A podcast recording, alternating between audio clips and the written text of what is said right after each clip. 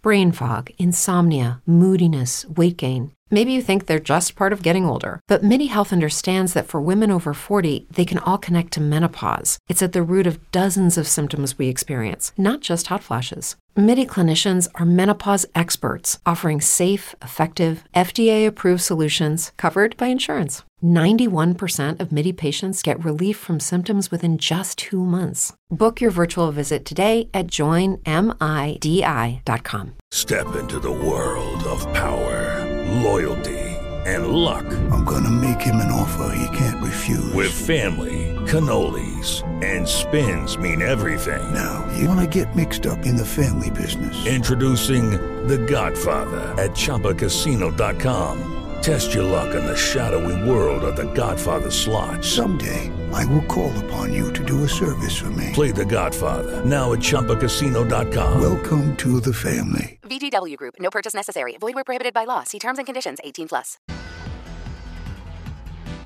10 horas. Bom dia para você. Começando o Manhã Bandeirantes desta quinta-feira. Quinta-feira, não esqueço jamais que é meu rodízio. Meu... Não, não vou mentir porque já esqueci. Já esqueci de colocar o despertador pro horário certo e aí você vem com o coraçãozinho na mão, tentando driblar. Só que é uma ilusão. Você não consegue driblar. Você será pego, não tenha dúvida alguma disso. Você, ser, você não vai perceber, mas olhos irão captar a sua negligência, né? Porque é um crime hoje, né? É um crime. É um crime. Aliás, eu não sabia, fiquei sabendo recentemente. Fala aí, Thaís. Agostinho, meu marido, ó, lavar roupa suja aqui. É. Falou, não, só vou aqui do ladinho, dia do rodízio. Falei, não, mas melhor não. Ele, não, eu sei onde tem radar. Adivinha o que aconteceu? É. Se não chegou debaixo da Eu porta. fiz a isso multa. também e no meu caso acho que foi pior. Adivinha se ele não ouviu. Acho que Agora- foi pior ter ouvido do que pagar a multa, viu? Agora o carro tá no seu nome, não? Tá no seu... Não, no meu caso tá. Da Tatiana. Então foi pior ainda. Eu falei também, não, filho, confia em mim. Experiência aqui. Você acha que eu não vou saber onde tem radar? Tinha radar. E foi multado, mas a multa caiu no prontuário dela, então ela que se vire agora, não é? Recurso e tal. Justifica aí a multa. Mas então é isso. Então não dá pra brincar com a sorte. Aliás, se você quiser fugir de radar, viu, João Rossetti?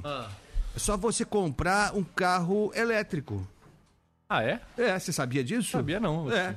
Carro elétrico não não tá não tá prevista a multa por radar. Por radar, por rodízio. Que coisa de louco, hein? Coisa de louco. Aí você vai perguntar por quê? Por quê?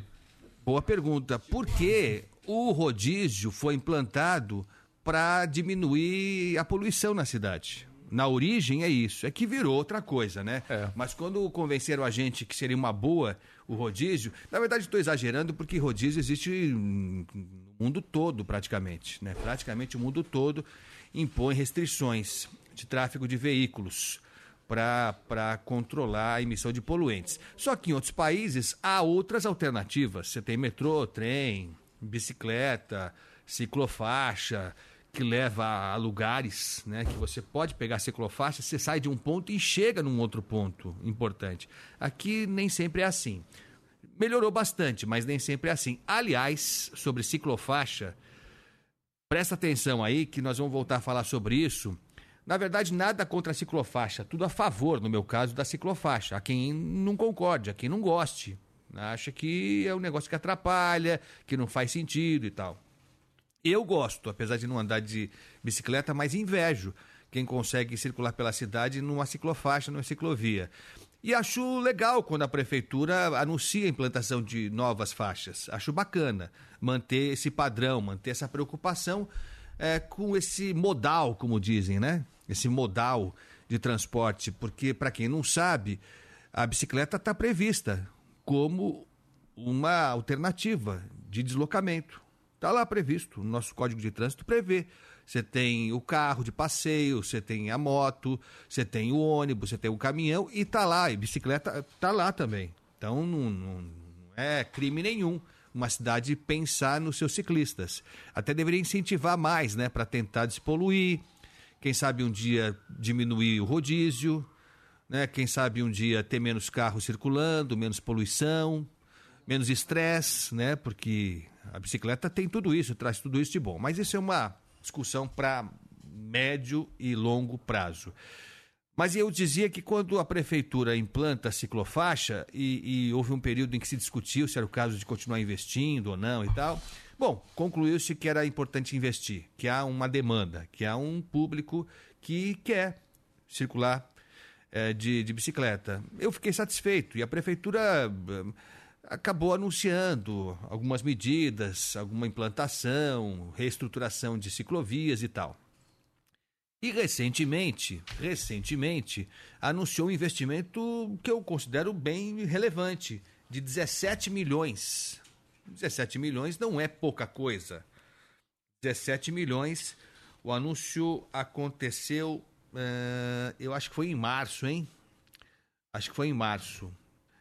É, 17 milhões para a implantação de várias ciclovias. Várias, várias mesmo. É, entre elas, na Cena Madureira.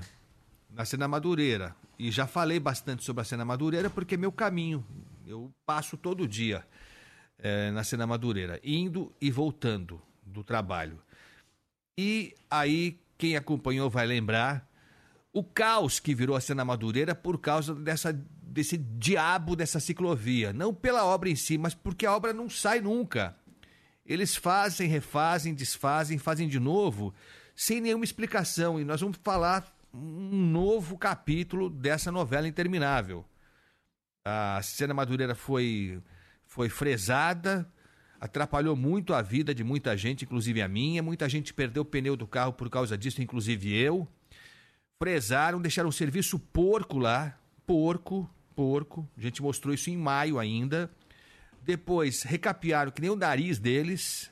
O, a massa asfáltica nova já vinha com buraco. É uma nova técnica que estão desenvolvendo aqui em São Paulo. Você já coloca a massa asfáltica nova e ela já traz em si o buraco. Olha que avanço da tecnologia.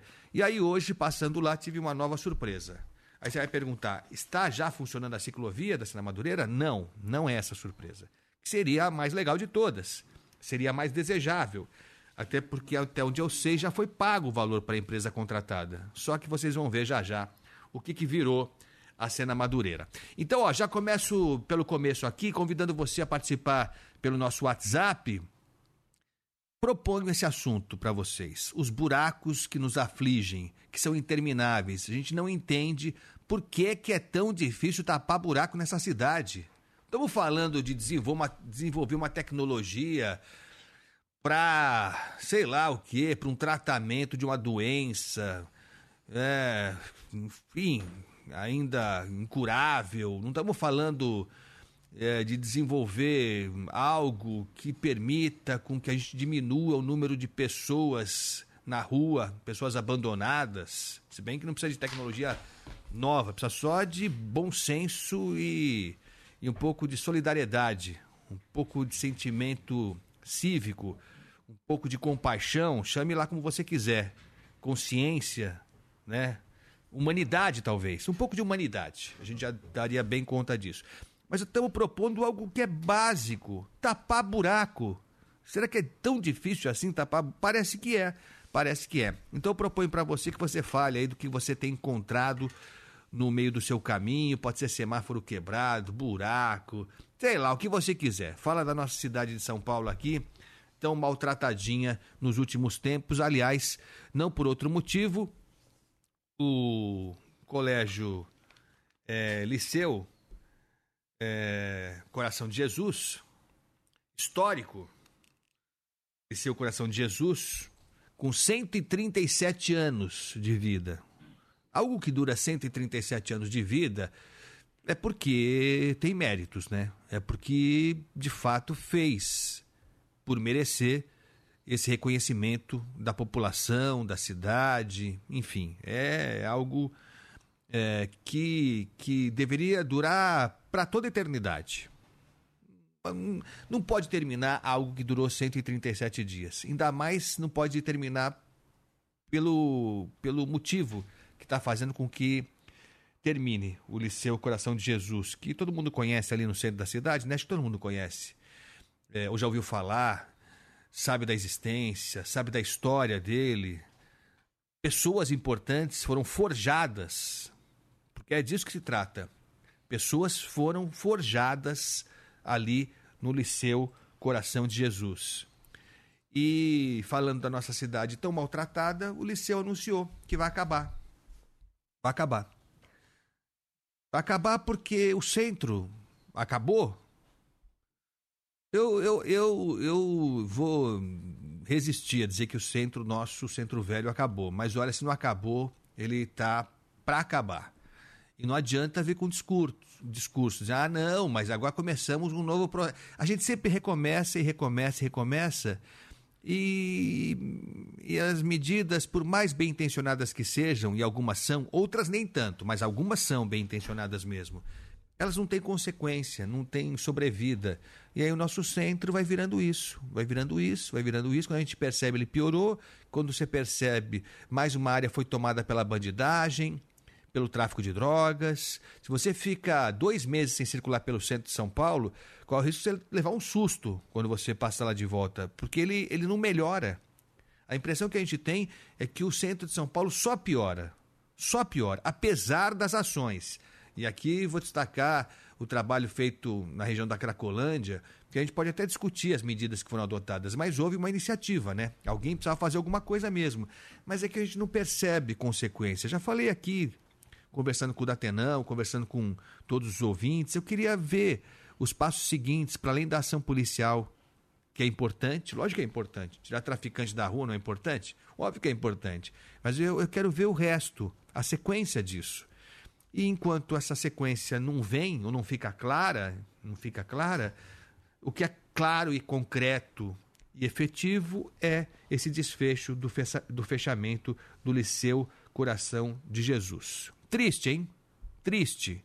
Tivemos essa semana o anúncio, não do fechamento, mas é, da diminuição significativa nas consultas do Hospital AC Camargo.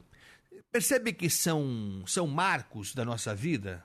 Né? São, são entidades históricas, históricas, né? da cidade de São Paulo por um motivo ou por outro estão diminuindo, encolhendo, encolhendo, encolhendo até sucumbir completamente. A gente torce para que o AC Camargo não, não feche nunca, jamais, em tempo algum, mas vai fechar parcialmente, sim. Se nada for feito, o AC Camargo, que tem uma história de quantas décadas atendendo a pessoas com, com câncer, tratamentos oncológicos de primeiro mundo são feitos ali pelo SUS e é aí que mora o perigo. A tabela do SUS, que não é reajustada, né, que não é atualizada, não, não, atende mais às necessidades de hoje. E aí obriga o AC Camargo a fechar o atendimento para o SUS. E agora vem o Liceu Coração de Jesus, que vai fechar mesmo. Aí é fechamento literal. Cerrar as portas por causa entre outros motivos. Teve a pandemia, tem a crise financeira, tem tudo mais, mas o centro de São Paulo hoje não é um local aprazível, não é um, um local convidativo para que se tenha uma instituição de ensino centenária como o Liceu Coração de Jesus. Uma pena, hein? Estamos assistindo é, algo bem preocupante diante dos nossos olhos. E é importante que a gente faça alguma coisa porque esperar que outros façam, pelo jeito, não vai funcionar, não. Mas, ó, manda mensagem pra gente aí. Fala do que você quiser. Qualquer coisa. Com educação, com ponderação. É ou não é, o João? O João também, ele tem os Claro. critérios. Você tá atualizado em relação aos critérios, Tô, né? tô sim, tô sim. Tô sabendo que pode, o que não pode, tudo É, certinho. Não, nada, assim, de conteúdo, nada. Nada, não. Aí vai tudo. Conteúdo vai tudo. A forma é que é importante. Exatamente. Uma mensagem ali de 40 segundos é o ideal, né? No máximo. E sem palavrões, palavras É, de baixo não, calão. Que... Exatamente. Nada que possa comprometer. né? É. Mas assim, Agostinho, você falou dos buracos, né? O... Sim. Pingaram diversas mensagens aqui já. Já? Já. Inúmeras, inúmeras. Então vamos rastrear os buracos. Cada um deles, cada buraco que aflige o nosso ouvinte vai ser escancarado aqui. Vai ser escancarado e vamos cobrar da autoridade pública para que algo seja feito de verdade. Vamos lembrar nosso zap, Ricardão? Vamos lá. 11 999 048756. 11 999 048756.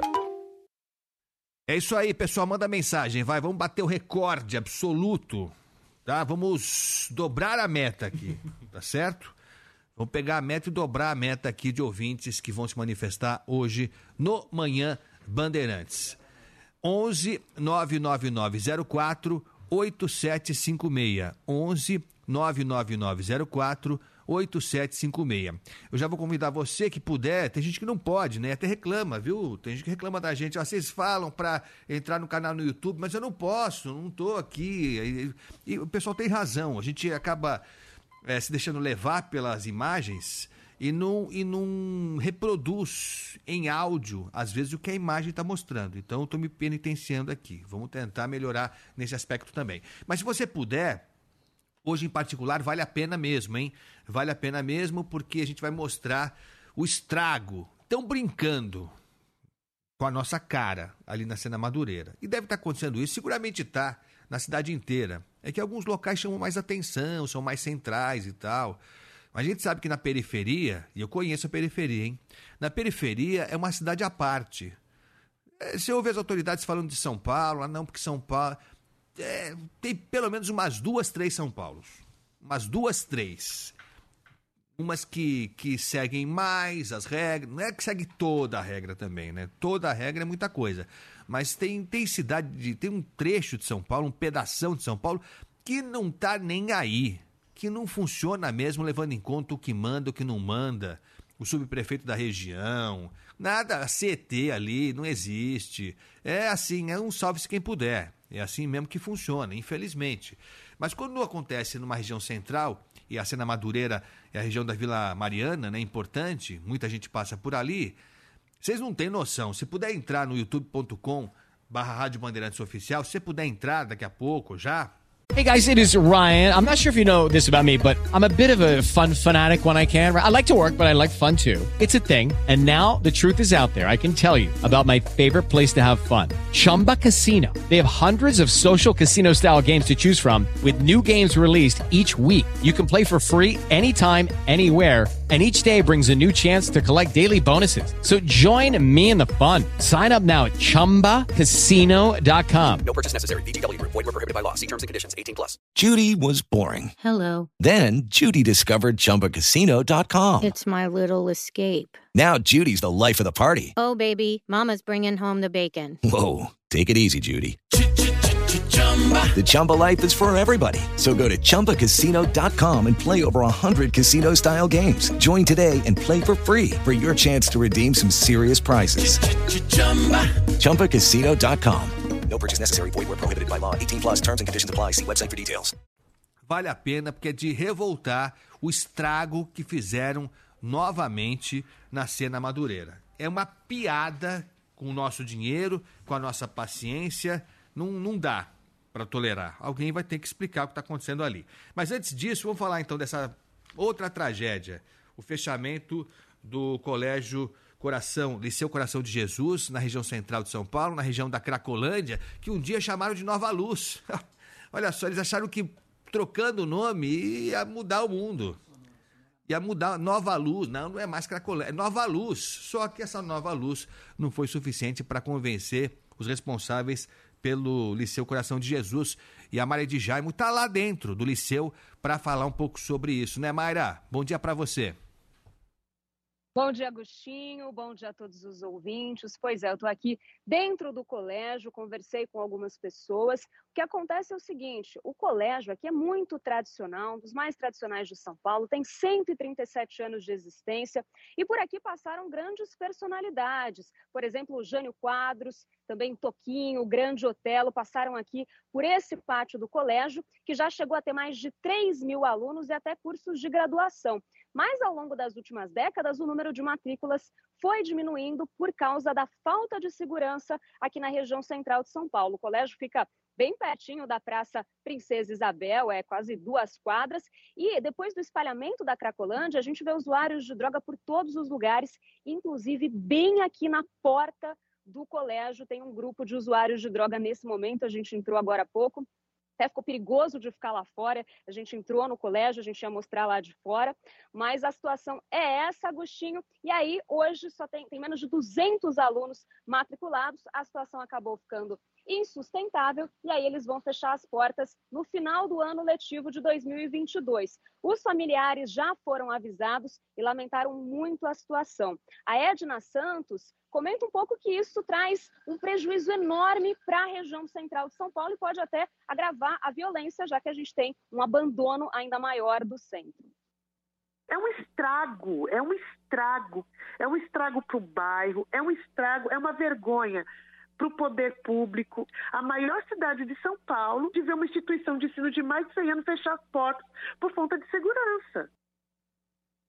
E olha, Agostinho, a Edna Santos diz que mora a um quilômetro aqui do colégio, mas ainda assim ela traz e leva todos os dias a filha dela de carro por uma questão de segurança e ainda assim ela já vivenciou episódios de violência mesmo dentro do veículo. Eu passei por um incidente de estar tá indo buscar minha filha na escola, 5 horas da tarde e eles começarem a rodear meu carro e tacar coisas no meu carro. Eu passei por isso. Pois é, Agostinho. Então, por causa disso, o Liceu vai realmente encerrar as atividades e aí vai se dedicar só para atividades sociais por exemplo, é uma creche que tem aqui também um incentivo a catadores de materiais recicláveis. Mas eu conversei com o um representante da escola agora há pouco, acabei de conversar com ele, e ele disse que até há uma esperança do colégio voltar a funcionar se houver interesse dos alunos, ou seja, se tiverem mais matrículas, isso só vai acontecer com uma revitalização do centro de São Paulo, com uma melhora, com a redução da violência por aqui. E hoje também estive em um hotel, também na região central, porque tem cerca de 100 hotéis na região que estão muito preocupados porque não tem hóspede. O número de hóspedes caiu muito, a ocupação está cerca de 30% mais baixa do que hotéis de outras regiões da cidade. E, claro, eles atribuem isso à violência, são regiões ali perto da 25 de março, da Santa Efigênia, comércio é, popular de São Paulo, pontos importantes, e as pessoas, os turistas principalmente, ficam com medo de vir e, e não se hospedam nesses hotéis, Agostinho. É uma tristeza. Que coisa triste. Que coisa triste mesmo, né? A Mayra falou que hoje são 200, mais ou menos 200 alunos. O, o Liceu Coração de Jesus já teve mais de 3 mil alunos. Mais de 3 mil alunos, mais de 100 anos de história. Não sei se a Mayra consegue mostrar para a gente um pouquinho, porque a arquitetura é maravilhosa, é, é sensacional. É, é, é, um, é um prejuízo completo, né? Porque aí é aquele tal do círculo vicioso. Olha lá, a Mayra está mostrando agora. Se você puder, dar uma entradinha. É, é lindo. Quem conhece sabe. E está bem tratado, né? Está bem cuidado. Essa fachada é linda. Os jardins são maravilhosos. É, é, é para além de tudo, é, é, é um prejuízo para a arquitetura eh, do centro de São Paulo. Olha que coisa maravilhosa a imagem que a Maria de Jaime está fazendo para a gente do pátio interno é, do, do Liceu Coração de Jesus. É, é uma coisa maravilhosa, maravilhosa. E é, e é o tal do círculo é, vicioso, porque o colégio fecha por causa da violência, por causa da degradação do centro, e o fechamento dele vai degradar ainda mais. E aí não para nunca mais, é um processo que não para nunca mais. Gente, alguém vai ter que estancar essa sangria. Alguém vai ter que estancar essa sangria. É linda a imagem do pátio interno. Isso, isso tende a se perder. É, Mayra, você falou que algumas atividades vão continuar, é, de atendimento social e tal. Quer dizer, o, o, prédio, a princípio, ele não vai ser esvaziado. Quer dizer, vai ser esvaziado porque as salas de aula não vão mais ter atividade. Mas o, o prédio vai continuar de posse dos, dos atuais proprietários. Essa é a ideia, né? Isso, Agostinho, assim, na verdade, a creche e até essa parte para é, que vai incentivar né, catadores de materiais recicláveis já existe e já funciona de forma paralela ao colégio. Então, o espaço do colégio mesmo, as salas de aula, por enquanto vão sim ficar vazias, mas eles disseram que estão buscando parcerias para preencher com atividades sociais também esse espaço, mas por enquanto não tem nada fechado. Tá certo. Maria de Jaimo que está acompanhando, então, né? Isso que pode ser os últimos dias da vida do Liceu Coração de Jesus. Uma tragédia, né? É, a gente não pode aceitar, encarar como normal. Então é isso, é- temos vivendo uma crise, é uma crise mesmo, né? A pandemia mudou tudo, virou tudo de pernas para o ar. Para além disso, temos uma economia com problemas no mundo, no Brasil em particular, mas no mundo. Temos inflação, enfim, aí vão buscar lá o conflito da Ucrânia com a Rússia, junta tudo nesse balaio, que eu nem sei que peso tem cada uma dessas coisas. Ajudar não ajudam, com certeza não ajudam. Mas, mas seguramente para se chegar a uma decisão tão dramática, tão, tão drástica como essa, é algo que já vem de longa data. Já vem de longa data. É, ninguém decide isso da noite para o dia. Não foi, não foi o que aconteceu há um ano ou há dois anos que fez com que se batesse esse martelo. Eu quero crer ainda que é possível reverter. Eu, eu, eu quero torcer para isso e acho que São Paulo tinha que se, se levantar contra isso. Alguém tinha que falar: não, não, não vai fechar o liceu e pronto. A gente vai arrumar uma outra alternativa qualquer que seja, que não seja o fechamento do liceu. Mas enquanto isso, a gente vai acompanhando, já sentindo saudade dessas imagens do Liceu Coração de Jesus. Valeu, Mayra. Obrigado, viu? Bom trabalho para você. Para você também, Agostinho. Até mais. Até mais. Cuidado para sair daí, hein, Mayra?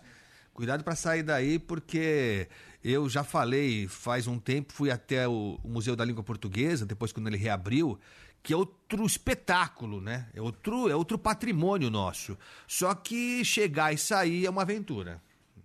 São duas aventuras. Lá dentro é a aventura da língua, da sonoridade, da origem das palavras, mas para você chegar lá e sair, você fala: bom, agora eu vou para a aventura da sobrevivência. E foi bem o que enfrentei mesmo, sem nenhum exagero. Valeu, Mayra. Boa sorte aí para você, viu? Valeu. Valeu. Bom, o Dr. Roberto Monteiro, da Seccional Centro, aqui de São Paulo, está com a gente gentilmente.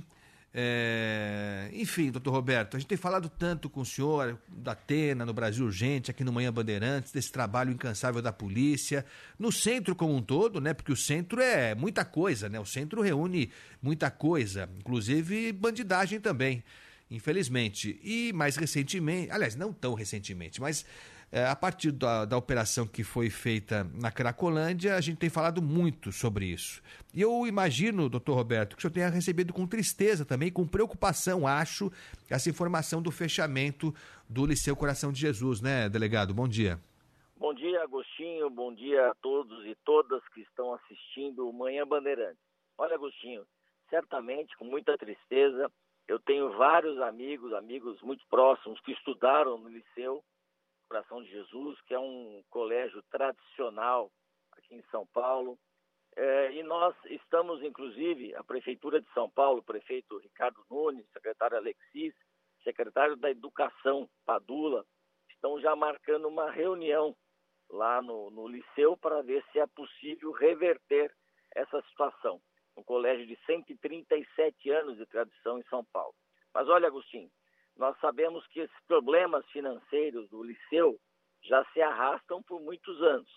E agora, durante a pandemia, acabou ficando mais grave essa situação é, financeira, por conta de que muitos pais optaram por tirar os seus filhos da escola particular por conta de diminuir a despesa doméstica. Isso é lamentável, passamos por uma fase difícil econômica no Brasil, ainda estamos vivendo um pós-pandemia. Mas olha, Agostinho, no que tange a segurança pública, nós temos uma situação muito diferente do que tínhamos antes da, da Operação Caronte, que já tem dois anos, uh, ali no entorno do, do próprio colégio, do liceu, e também da Praça Júlio Prestes, Praça ali Princesa Isabel. Nós tínhamos em 2016, 2017, mais de 4 mil pessoas na Cracolândia e inclusive o território dominado por uma facção criminosa, e uma organização criminosa que ali explorava o tráfico de drogas e também cena aberta de uso uh, de, de, drogas. Então, aqueles hotéis no entorno ali, repletos de traficantes, de pessoas, de dependentes químicos, enfim. Uh, inclusive, eu vou mandar para você, Agostinho, uma foto de 2016, 2017 uh, e atual. A tá. diferença é gritante, entendeu, Agostinho? Então, Manda sim. É, nós temos aí um trabalho contínuo das forças policiais de São Paulo eh, em relação também aos crimes contra o patrimônio. Estava te ouvindo aí você dizendo que eh, foi ao Museu da Língua Portuguesa e ficou preocupado com a segurança. Então, nós agora estamos em esforço eh, contínuo e total dentro da Operação Sufoco, que o governo do Estado, o governador Rodrigo Garcia estabeleceu esse- essa operação, que reúne policiais, inclusive, eh, que estão em gozo de, de- de folga eh, na, na- na operação delegada. Eh, e, e também nós temos um efetivo da Guarda Civil Metropolitana aumentado, enfim. O esforço é contínuo. Você tem uma ideia, Agostinho? Nós eh, aprendemos eh, de 2019 até agora, na Seccional Centro, só na Seccional Centro, mais de 11 mil celulares e mais de 1.100 pessoas foram presas, 1.200 e alguma coisa assim, aproximadamente, foram presas eh, aí furtando, roubando, receptando celulares. E outros crimes também, as prisões são diárias.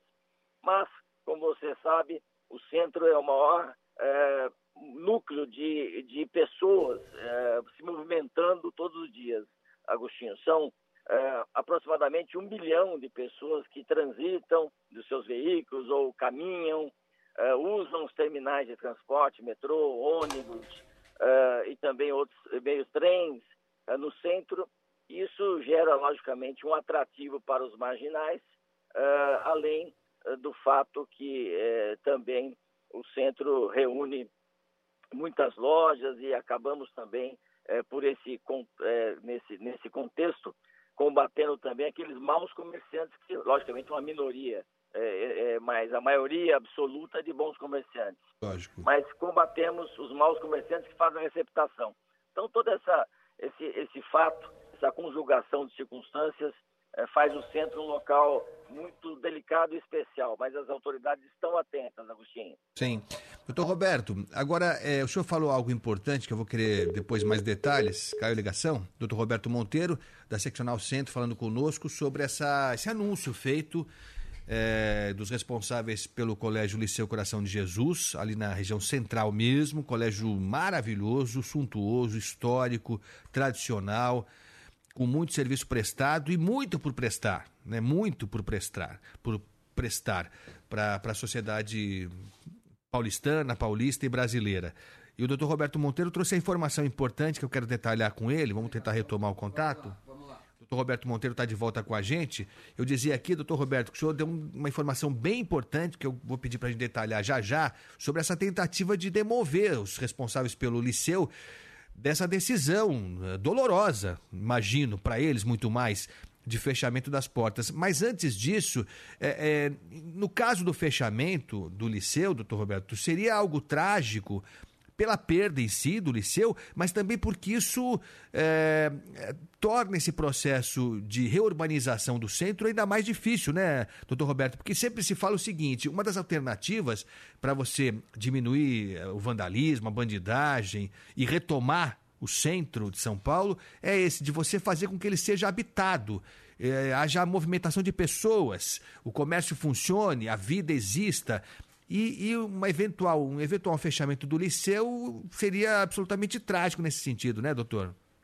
Olha, Agostinho, você tem razão. Os esforços. Ontem eu estive num jantar com o prefeito Ricardo Nunes, sempre preocupado com a cidade. Hello, it is Ryan, and we could all use an extra bright spot in our day, couldn't we? Just to make up for things like sitting in traffic, doing the dishes, counting your steps, you know, all the mundane stuff. That is why I'm such a big fan of Chumba Casino. Chumba Casino has all your favorite social casino style games that you can play for free anytime, anywhere with daily bonuses. That should brighten your day a little.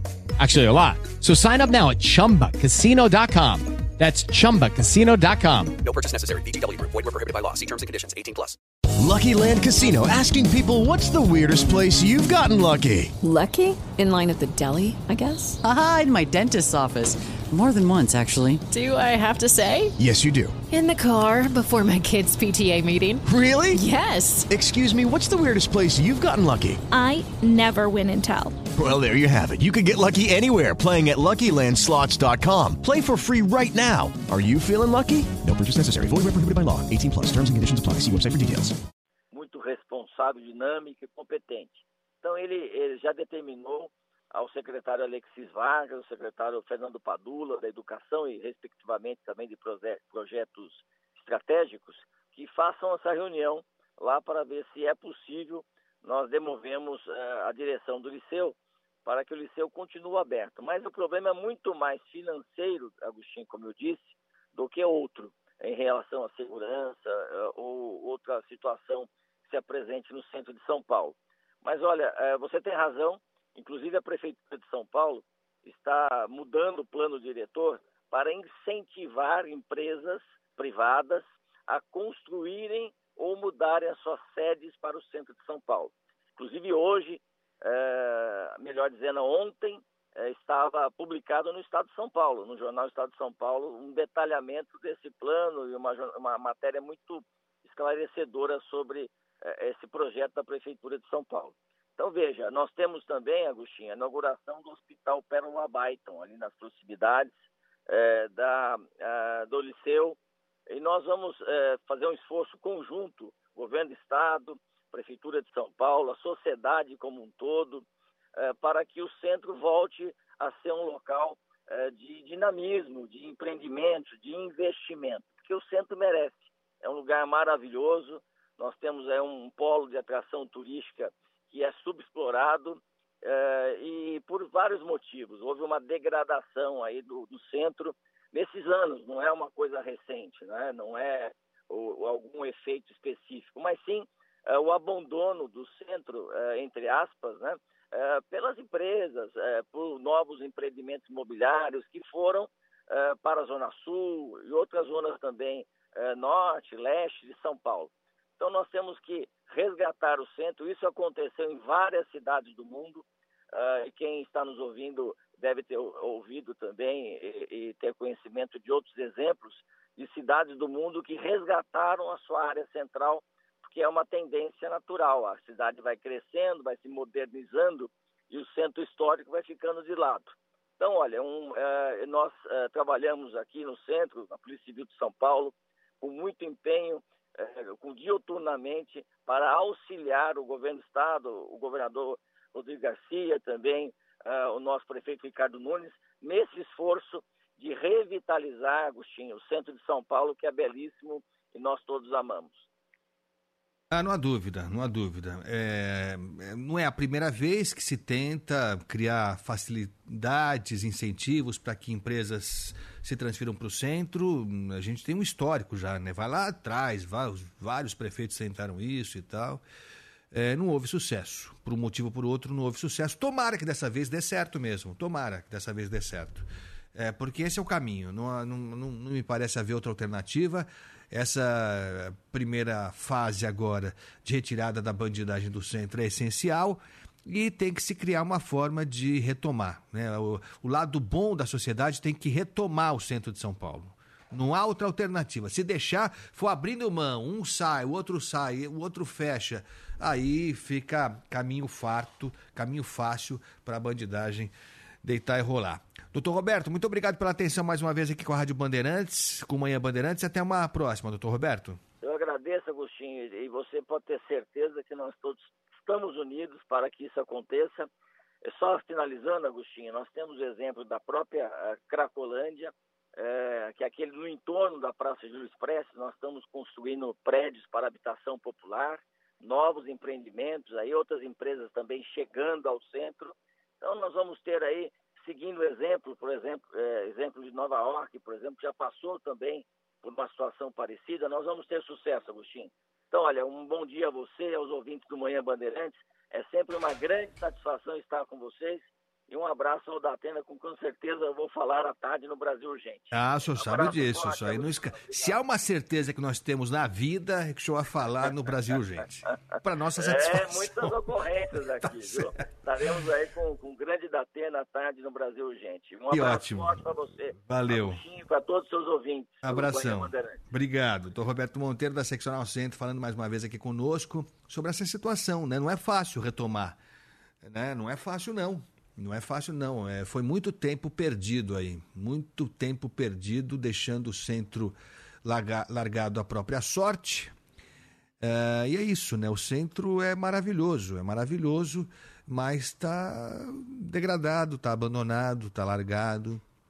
E é preciso, mais do que tudo, que haja um processo contínuo é, que começa com um prefeito, depois passa para o outro prefeito, depois continua com um terceiro prefeito, depois continua com um prefeito seguinte, e tem que ser assim, com o governo do estado junto, com o governo federal, se possível, colaborando também. Porque é isso, o centro de São Paulo é um patrimônio não só nosso, do, do país inteiro, né? Então, de novo, para voltar no início da nossa conversa aqui, o Liceu Coração de Jesus não é de São Paulo, da capital paulista, não é do estado de São Paulo não é do Sudeste brasileiro, é do país, é do mundo, né? é um patrimônio que a gente não pode deixar que se perca. Infelizmente, se nada acontecer, é, nós não teremos outra alternativa, mas o doutor Roberto falou que já há uma intenção da prefeitura, do prefeito Ricardo Nunes, com as forças policiais, com as autoridades municipais, de tentar ver com a direção do Liceu Coração de Jesus se há alguma alternativa né? Deve haver. Eu quero crer que, que, que vai surgir uma luz aí. O doutor Roberto falou, não é só questão de segurança, é também. Talvez seja o, o, ponto principal nesse momento, mas lógico que a crise financeira também deve ter afetado demais. Uma coisa puxa a outra, né? Uma coisa puxa a outra, porque você quer ter um filho hoje estudando no liceu Coração de Jesus? Naquele liceu, de antes eu quero. Nesse liceu cercado por, por né, por traficantes, cercado por consumidores de droga e por criminosos que se infiltram nesse, nesse meio, eu não quero. Eu não, infelizmente não quero, né? Então é isso. Aí a questão da violência, da criminalidade se transforma em questão econômica rapidinho. 10h38, daqui a pouco vamos tentar ouvir a Prefeitura de São Paulo sobre esse assunto também, já já vamos tentar. Mas, ó, falando de Prefeitura, engatar aqui, vamos falar da Sena Madureira, que é um escândalo da Prefeitura de São Paulo também. Vamos para a denúncia? Vamos lá. Bandeirantes denuncia. denuncia, denuncia. Agostinho Teixeira denuncia. Olha só, é, de novo, se puder, entra aí no nosso canal no YouTube, vai, youtube.com barra Rádio Bandeirantes Oficial, youtube.com barra Rádio Bandeirantes Oficial. É lá na Sena Madureira que devia ter sido já inaugurado no final de maio. No final de maio, comecinho de junho, devia ter lá uma ciclofaixa bonitona, pintada, sinalizada, com asfalto bacana, né? Porque ciclovia tem que ter um asfalto de primeira, porque a bicicleta ela, ela é muito instável, né? E num asfalto esburacado não dá. Por isso é que você faz uma via confinada para ciclistas. No mundo inteiro é assim. Só que se a gente passar por lá agora, e eu passei, e eu passei hoje de manhã, você não encontra nem sinal da ciclovia. A gente está vendo aí no nosso canal no YouTube, você não pode ver, eu descrevo, mas se você conseguir, dá uma olhada aí. Esse, esse asfalto foi colocado em julho é, pela Prefeitura de São Paulo. Depois de denúncias feitas aqui pela Rádio Bandeirantes, nós temos um videozinho que é de maio é, em que eu passei de carro. Eu, como um ninja, dirigindo o carro, que a CT não me ouça, fui gravando, gravando. Tem lá o primeiro vídeo de maio, foi o último que a gente passou para o Daniel Mesquita, eu acho. Já já ele vai colocar, mas é isso. Você vai ver que ó, esse é o, é o mais recente. Essa imagem mais recente é de hoje pela manhã. Eles conseguiram detonar de novo a Cena Madureira. De novo assim na Madureira. Em maio estava fresado. Eu passei de carro lá, estava fresado. A propósito de se fazer uma ciclovia, uma ciclofaixa bonitona. Aí depois, em junho e julho, não saía do lugar. Não saía do lugar. Estava fresado lá. Eu perdi o pneu do meu carro. Eu perdi o pneu do meu carro é, porque passei pela parte fresada. Não tinha como evitar. E nós, inclusive, na oportunidade, conversamos com um dos representantes da empresa que foi contratada pela prefeitura para fazer esse diabo dessa ciclovia aí na Sena Madureira. A empresa se chama Abtem Incorporadora e Construção. É, foi no dia 7 de julho que eu falei com o representante dessa, dessa empresa. E ele tentou me convencer é, que estava tudo dentro dos conformes, que eram técnicas construtivas que estavam sendo implantadas para que finalmente fosse fosse entregue à ciclovia. Vamos ouvir então essa conversa que eu tive com o representante dessa empresa Abtem, contratada pela prefeitura por 17 milhões. 17 milhões para fazer um pacote de ciclofaixas. E estava tudo largado, tudo fresado lá, o recapeamento porco, como esse que o Daniel está mostrando aí, o recapeamento que já vem com buraco incluído. E aí o rapaz da, dessa Abtem falou que não, que era, que era técnica construtiva. Vamos ouvir. São técnicas construtivas diferentes, né? Ela, ela ali ela é mista, ela é tanto concreto quanto pavimentação flexível. Então ela já tinha sido feita a primeira parte, ah, foi feita a parte da fresagem, que é a segunda parte, e a parte de capeamento dela, não sei o quão recente você, você passou na é, passou lá no local da obra, mas a parte do lado esquerdo já foi completamente feita e do lado direito, por uma questão de disponibilidade de material, em razão da, da, da pandemia, acabou atrapalhando bastante quanto a isso, mas é, essa obra ela está seguindo dentro do cronograma da prefeitura, né? E o senhor pode ficar tranquilo que vai ser entregue dentro dos padrões que a prefeitura exige e uh, se tudo correr perfeitamente dentro dos planos, dentro de mais uma semaninha ela está 100% concluída, tá bom? Tá. É porque assim, na, na descida, é, o, a parte que foi asfaltada de novo, né, foi fresada e foi asfaltada, essa parte da faixa da esquerda, ela mesmo asfaltada, ela está com buraco, já está com buraco no lugar asfaltado novo agora. Não, a, a, é uma, uma informação que na verdade não, não condiz muito, porque eu não sei o quão, o, o, é, o quão entendido da engenharia o senhor é, então, assim, ó, o senhor, o senhor me perdoa, eu não quero ser, não quero ser grosso, eu quero ser educado com o senhor, mas é que eu estou bastante corrido aqui. Eu até nem poder, essas informações que eu estou passando para o senhor, eu nem poderia estar fornecendo. Toda, toda informação é através da é através da prefeitura, né? Mas o senhor pode ficar tranquilo que dentro de mais uma semana ela está concluída de acordo com as etapas que a engenharia exige. É uma semaninha, uma coisa pouca, uma semaninha. E você viu, você falar de buraco, viu, Ricardo Garcia, você tem que ser entendido de engenharia. Ah, claro. Não é assim. Você acha que o quê? Só porque seu carro passa no buraco, você acha que você entende de buraco? Não. É. Buraco entende quem é entendido em engenharia. Porque tem buraco ali que é uma coisa planejada. Esse buraco que fizeram, essa aí, essa, essa fresagem é nova. Essa aí tá cheirando a tinta. Fresaram com gosto. Fizeram ali um degrau ali. Ali é um negócio pesadíssimo. Gravei hoje pela manhã. Tava escuro ainda. Mas tem buraco ali que os caras projetam mesmo. Eu quero acreditar nisso. Já vem projetado o tamanho, né, a espessura dele, a profundidade. É uma coisa que não é feita assim aleatoriamente. Mas para nós motoristas, a coisa só funciona para detonar carro. Como, por exemplo, com o taxista Júlio César Brandão, que eu conversei com ele é, quando estavam é, recapeando esse recape porco que fizeram lá e ele também ficou indignado. Vamos ouvir. É, eu não entendi o que, que, é isso não. Essa meia boca aí que fizeram aí, não dá para entender o que, que foi feito. Vão fazer o que com isso aí? O senhor viu o asfalto que colocaram? Já é, é um asfalto novo, mas que já tem buraco. É, bem vagabundo, né?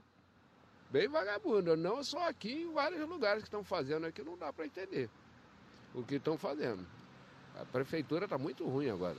Olha, para quem passa de carro, o senhor que é profissional do volante, como é que é enfrentar esse asfalto aí? Nós estamos num campo minado, né? Tá saindo de tudo enquanto é buraco. Senão o carro não aguenta. É, tá difícil uma coisa dessa. Sai de um, cai no outro. Com certeza. Prejuízo em tudo, né? Nos impostos, no carro, nos buracos, em tudo. Não tem o que fazer. Olha, é, que, que senhor acha que está por trás disso? Porque não dá para entender o que eles quiseram fazer ou vão fazer ainda, né? Fresaram, agora asfaltaram meia bomba.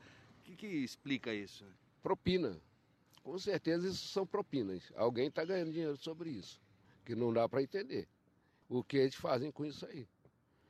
Que eles arrumam é, essa meia boca aí, não dá para entender. E cadê a subprefeitura para ver isso? Ainda mais na Vila Mariana, né? Não entendi nada até agora.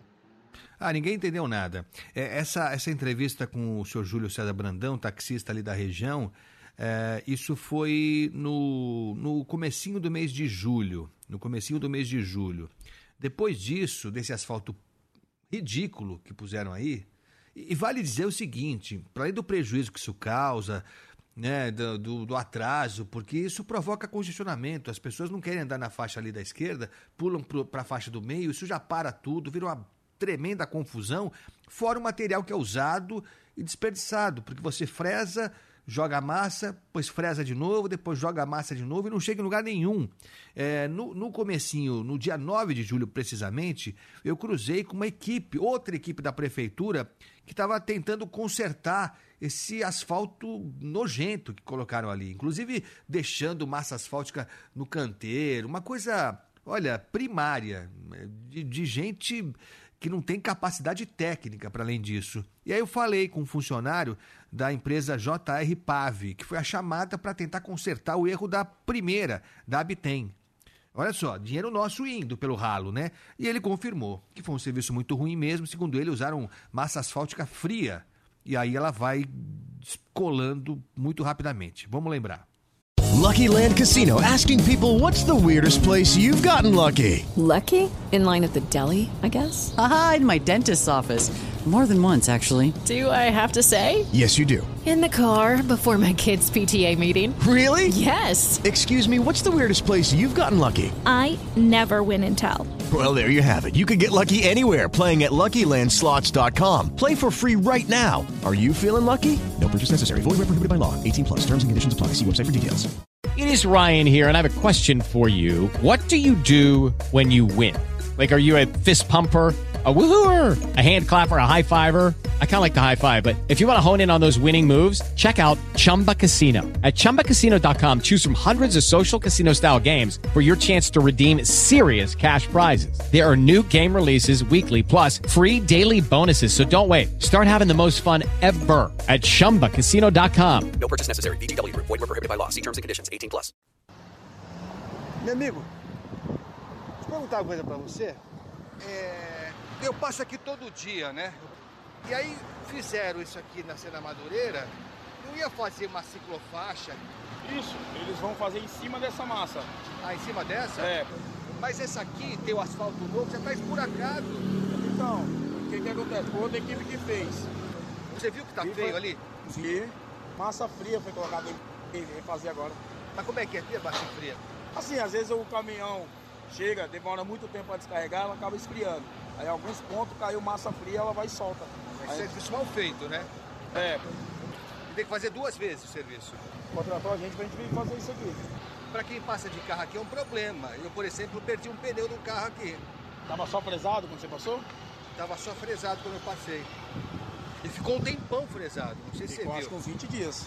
E não era pra ficar tudo isso, né? Não, uma semana, o mais tardar é uma semana.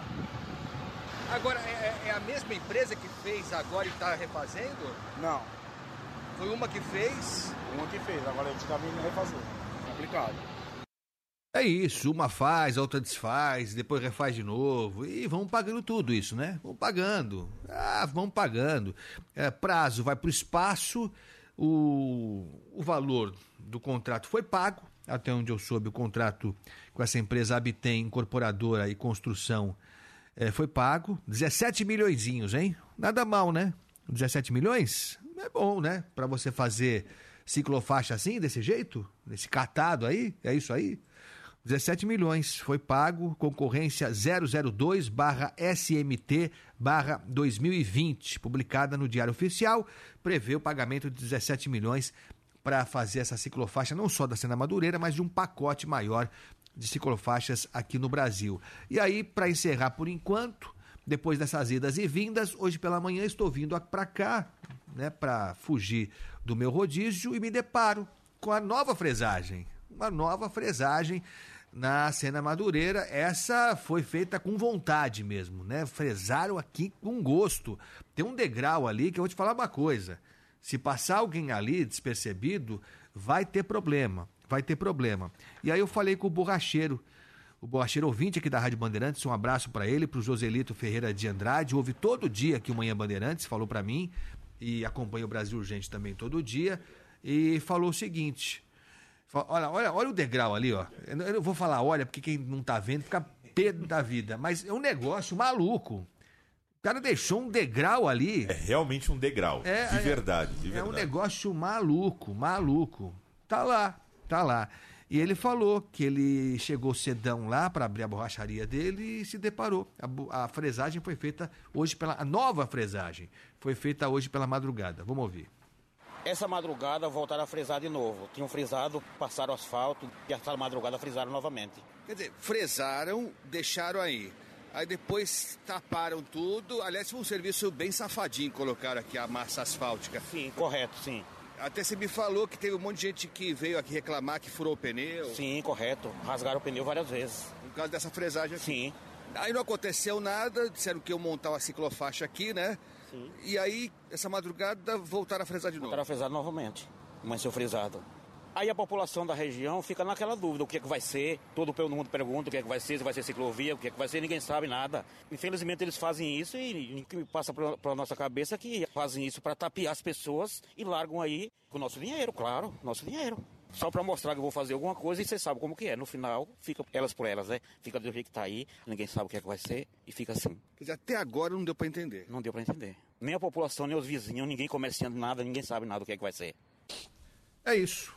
Mas tá pago, viu? Pode ficar tranquilo que tá pago, já saiu do cofre da prefeitura, já tá no cofre da empresa contratada. É, é isso. Mas será que um dia vai ficar pronta essa ciclofaixa, essa ciclovia? Porque, porque tá saindo mais caro que a encomenda, né? Tá sendo bem mais caro que a encomenda. A gente vai continuar cobrando isso, porque se a gente não é capaz, não consegue fazer uma ciclofaixa, não tem condição de fazer uma ciclovia, então a coisa realmente é bem, bem grave. Vamos aguardar, ver se a prefeitura se manifesta, se alguém dá alguma previsão pra gente aqui e saber se vai ter punição para alguém, né? Porque al- alguém tá, tá sendo negligente para dizer o mínimo, tá sendo incompetente para dizer o mínimo, tá bom? 10h52 já já tem mensagem de ouvinte, tá saindo, tá transbordando. Nossa, é. João tá pedindo férias já também. Tô fazendo a lista aqui, Agostinho, dos locais onde os ouvintes Boa. reportam buracos aqui. Depois a gente fala, fala tudo aqui. Vamos fazer isso aí, vamos fazer uma radiografia. Isso é novo também, né? Fazer uma radiografia dos buracos aqui em São Paulo. Bruna Barbosa. E aí, Bom como é dia. que você tá? Tudo, Tudo bem? Tudo bem. Já já tem ouvinte nada, tem ouvinte agora aqui comigo. Opa, vamos tá? lá, então. Porque o que eu vou trazer aqui no Manhã Bandeirantes foi exatamente um relato de um ouvinte que mandou mensagem pro João. O João me mandou e a gente vai falar de falta de medicamento agora por aqui, Agostinho. Ontem falamos de uma UBS, né, na zona leste de São Paulo, que infelizmente foi alvo de bandidos durante a madrugada. Inclusive, uma atualização, boletim de ocorrência foi feito e a UBS voltou com os atendimentos ontem mesmo à tarde. Opa. Hoje já tudo normalizado, de fato, levaram os computadores que a gente tinha falado por aqui, não levaram medicamentos, pelo menos de acordo ali com a própria Secretaria da Saúde. Mas não vim falar disso, vim falar de falta de medicamento, de medicamentos que são usados para tratamentos psiquiátricos aqui na cidade de São Paulo. A maioria para pacientes que tenham sintomas de ansiedade, depressão, ataque de pânico, toque ou estresse pós-traumático. Quem mandou mensagem pra gente foi o ouvinte Antônio Marcos. Ele é taxista, tem uma filha que faz o uso de sertralina, 50 miligramas, e quetiapina, 100 miligramas. Já faz quatro meses, quatro meses que ele vai ao posto de saúde e sai com as mãos vazias. Não consigo. É, você chega para pegar, chega lá, não tem, acabou, vai chegar. Então eu não sei o que está acontecendo, mas não consigo. Minha filha toma quatro comprimidos diários, que dá 120 por mês, significa que são quatro caixas. Cada caixa tem um custo de R$ 38,60. Minha filha também faz o uso contínuo da quetiapina 100mg. Esse é mais caro no custo de 188 reais. Toma um comprimido por dia significa que é uma caixa por mês. E não tem, em momento algum, eles nem fornecem. E aí, Agostinho, você, o ouvinte que nos ouve por aqui, enfim, poderia questionar, Bruna, não é um problema pontual? Será que esse ouvinte não foi numa determinada, é. num determinado posto e naquele posto não tem? Parece que não é bem assim. Eu já passei por diversas amas UBS, não tem em nenhuma. Eu tenho o aplicativo remédio aqui e não encontrei em nenhuma. Passei pelo.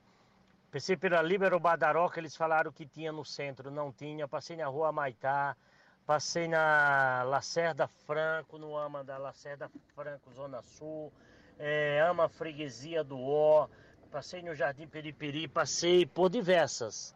É, e nenhuma dessas tinham. Ou seja, por diversas. É, o cidadão tem que parar a vida dele, né? Ele para, não vai trabalhar, né? Lógico que tá fácil a vida. Ele, Não, hoje eu vou tirar o dia para fazer um tour pelas amas. Vamos ver, vamos ver. Vai lá. E vai, e vai indo, vai indo. Gostoso demais. Agora, é isso que você falou, né, Bruna? É, acho que depois desse relato, não vai ter ninguém na prefeitura que vai ter a ousadia de falar que é, que é pontual. Que é, que é algo, né? Tá acontecendo ali, nossa, é, não é, não é. Não é localizado, não é pontual, não é circunstancial, nada desses adjetivos bacanas que eles adoram colocar em nota oficial. Alguém da prefeitura se manifestou, Bruna? Ainda não. Você sabe, Agostinho, que eu tenho certeza que o Antônio só conseguiu fazer essa. procrastinar e atrás de, de, de remédios para a filha dele porque ele é taxista. Então eu tenho certeza que ali, em meio às corridas, ele parava num bairro, opa, tem uma UBS aqui, deixa eu aproveitar e procurar e conseguiu rodar São Paulo. Porque é difícil, é parar a vida, perder um dia de trabalho, e um dia de trabalho significa o quê? Dinheiro, grana, e é isso que ele precisa para comprar o remédio. Porque É. se tem quatro meses que ele não consegue no posto, qual que é a solução? Ir para farmácia, é isso que ele contou pra gente. Ele tem comprado esses remédios, porque se não compra, tem prejuízo no tratamento. Eu deixo de fazer outras coisas para comprar o remédio. Ela não pode ficar sem. É um remédio cetralina, é um remédio para ansiedade, né? E não pode. Esse remédio não pode, é uso contínuo.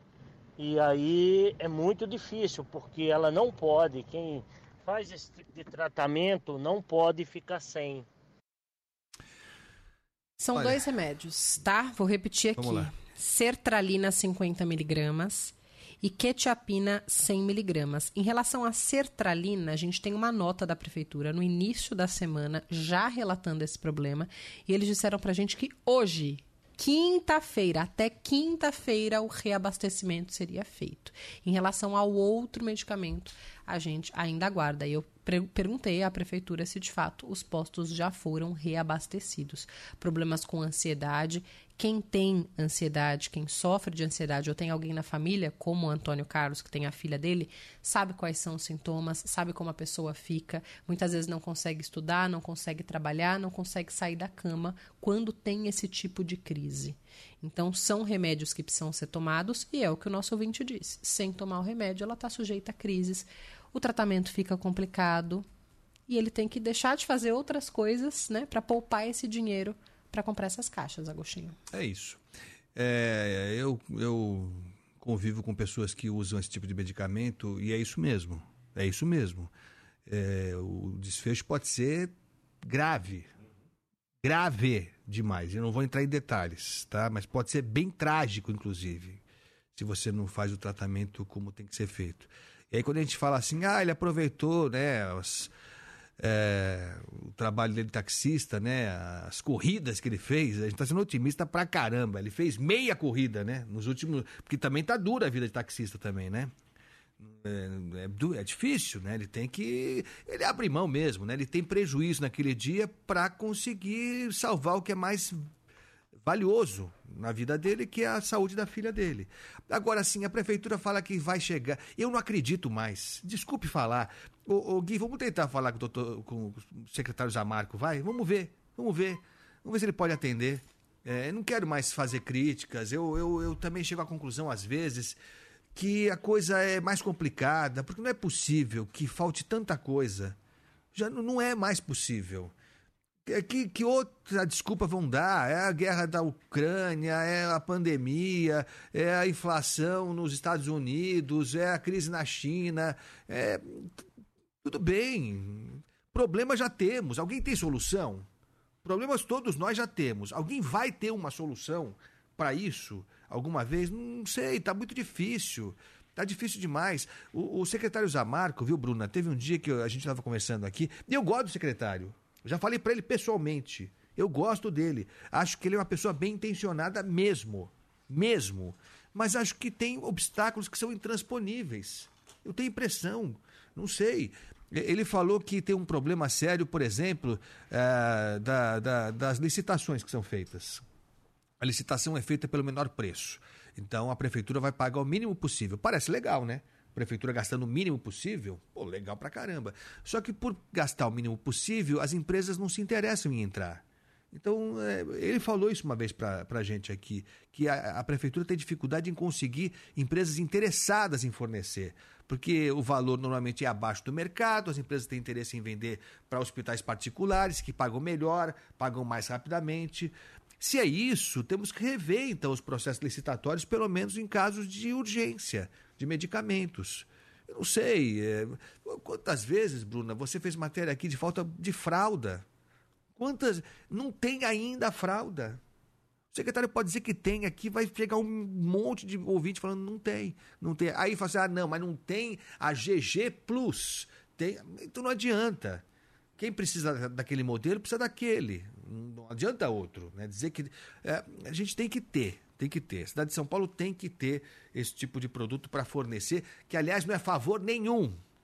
Porque ninguém falou assim, ô Bruna, esse mês você vai pagar só meio IPTU, porque a gente está sem remédio lá, então a gente vai compensar. Tá? A gente não tem o medicamento, então a gente vai cobrar menos imposto do cidadão. Não, não tem isso. O imposto é pago em cheio, né, inteiro. Se depois vai virar remédio, vai virar asfalto, é- aí é outra história. Então fica bem difícil. Mas, Bruna, vamos continuar atento, né? Você vai continuar seguindo nessa, nessa luta aí dos remédios, né, Bruna? Eu atualizando aqui o celular para ver se teve alguma resposta da prefeitura. Por enquanto, não. Assim que chegar, se chegar até meio-dia, eu já venho registrar hoje mesmo aqui no Manhã Bandeirantes. Por favor, Bruna Barbosa que está cobrando aí, vamos cobrar a prefeitura, porque foi essa, essa, essa peregrinação do nosso ouvinte aí é bem, é bem, deixar claro, né? Não foi que ele foi em uma, em duas, fez um roteiro todo, né? Ele visitou as amas todas aqui de São Paulo praticamente e não conseguiu achar o medicamento que a filha dele precisa e precisa com urgência. Valeu, Bruna. Até mais. Obrigadão. É, vamos tentar, o secretário Zamarco, vamos ver. Sei lá, vai estar numa agenda externa, vai estar, sei lá, fazendo o quê. Tá tudo certo também, tem que fazer a agenda dele, desde que. Lucky Land Casino asking people what's the weirdest place you've gotten lucky? Lucky? In line at the deli, I guess? Aha, in my dentist's office. More than once, actually. Do I have to say? Yes, you do. In the car before my kids' PTA meeting. Really? Yes. Excuse me, what's the weirdest place you've gotten lucky? I never win and tell. Well, there you have it. You can get lucky anywhere playing at LuckyLandSlots.com. Play for free right now. Are you feeling lucky? No purchase necessary. Void where prohibited by law. 18 plus. Terms and conditions apply. See website for details. Join us today during the Jeep Celebration event. Right now, get 20% below MSRP for an average of 15178 under MSRP on the purchase of a 2023 Jeep Grand Cherokee Overland 4xE or Summit 4xE. Not compatible with lease offers or with any other consumer incentive offers. 15,178 average based on 20% below average MSRP from all 2023 Grand Cherokee Overland 4xE and Summit 4xE models in dealer stock. Residency restrictions apply. Take retail delivery from dealer stock by 4 1. Jeep is a registered trademark. Desse resultado, né? Difícil. Olha, de novo, não quero que pareça persegui... é, perseguição. Jamais estaremos aqui para perseguir ninguém. Né? Eu já falei, o secretário Zamarco foi ponta firmíssima com a gente aqui no dia do SAMU, lá daquela nossa ouvinte que estava passando mal. Ele se virou nos 30 para conseguir achar uma ambulância, o que também já está errado, né? O secretário tem que ele próprio ligar lá para ver se libera uma ambulância, também já está errado. Mas, enfim, a gente tem que cobrar quando a coisa não funciona bem e na saúde, infelizmente, a gente tem mais motivos para lamentar do que para comemorar. 11 e 3. Guilherme Simati aparece lá, mas desaparece rapidamente, então tá tudo sob controle. Vamos para o nosso ouvinte? Vamos sim, Agostinho. Vamos lá então. Ei, amigo! Não bota no meu, no meu não. É só no nosso, velho. E o povo como está, deles, hein? Vai trabalhar, vai trabalhar, vai trabalhar. Oi, Agostinho. Quinta-feira é o meu rodízio também. Você já saiu no rodízio? Eu já, já fui pega. Levei uma multa. Tchau. Agostinho, bom dia, bom dia a todos aí da Band, um grande abraço a todos vocês. Eu sou Toninho Jassanã, sou motorista de aplicativo. Então, falando em faixa de, de ciclista, será que já está pronta aquela que eles prometeram que ia fazer por dentro da, da rodovia dos Bandeirantes, que ia até Campinas, sei lá, para aquele lado de lá? Eu tô a fim de dar um passeio lá, eu queria saber se está pronta. Um abraço a todos vocês aí. Tapar buraco é o seguinte, Agostinho, bom dia. Tapar buraco pela prefeitura não é um bom negócio. Agora, contratar empresa para fazer o serviço, aí sim, contrata uma, uma, uma empresa para poder fazer, terceiriza, para poder fazer o serviço. Aí terceiriza algo, algo mais. Agora, tapar buraco pela prefeitura, isso nunca vai acontecer. Nunca vai acontecer. E né, de Itanhaém. Fala, Agostinho. Se você tá reclamando da cena madureira, vem dar uma voltinha na região do Grajaú, Avenida Dona Belmira Marim. Não tem semáforo funcionando, tem buraco, tem buraco na faixa de pedestre. É buraco demais. Um abraço, Ricardo de São Paulo. Ah, bom dia, Agostinho. É, mais uma vez aí você falando da cena Madureira. Olha, eu, eu moro na Vila Califórnia, lá bem próximo do Rio, vizinho a São Caetano do Sul, próximo onde se mora, que é São Caetano. Então passo nessa cena Madureira todos os dias, principalmente na hora que vou embora. É brincadeira o que fizeram ali. E, e sei que você está a par da situação. Chegando na Domingo de Moraes, ficou um pedaço lá de uns 30 metros, que até hoje está fresado lá. Tro- Trouxeram um, um- um resto de material, jogaram em cima lá e espalharam assim. Você passar com o carro lá, fica jogando pedra para todo lado. Essa é a boa obra que fizeram lá. É brincadeira, não? Tenha um bom dia, Arnaud, aqui do Morumbi. Bom dia, Augustinho. Bom dia, Datena. Pô, falando dos buracos aí, Augustinho, eu também passo ali muito pela, pela Madureira. Sou motorista aplicativo. Meu nome é José Augusto. E eu, pô, eu lembro de comprar uma máquina aí para fazer uns bueiros legal, lisinho, tudo. Mas, pô, tenho visto que não aprenderam a usar a máquina, não, eu acho. Pô, não compraram, não sei. Porque, pô, os bueiros acabam com a suspensão do carro. Que deveria durar para toda eternidade. Agostinho, bom dia. Toninho de Mauá. Você quer ver buraco, você vem pra cá. Aí que você vai ver buraco. Bom dia, um abraço, Toninho.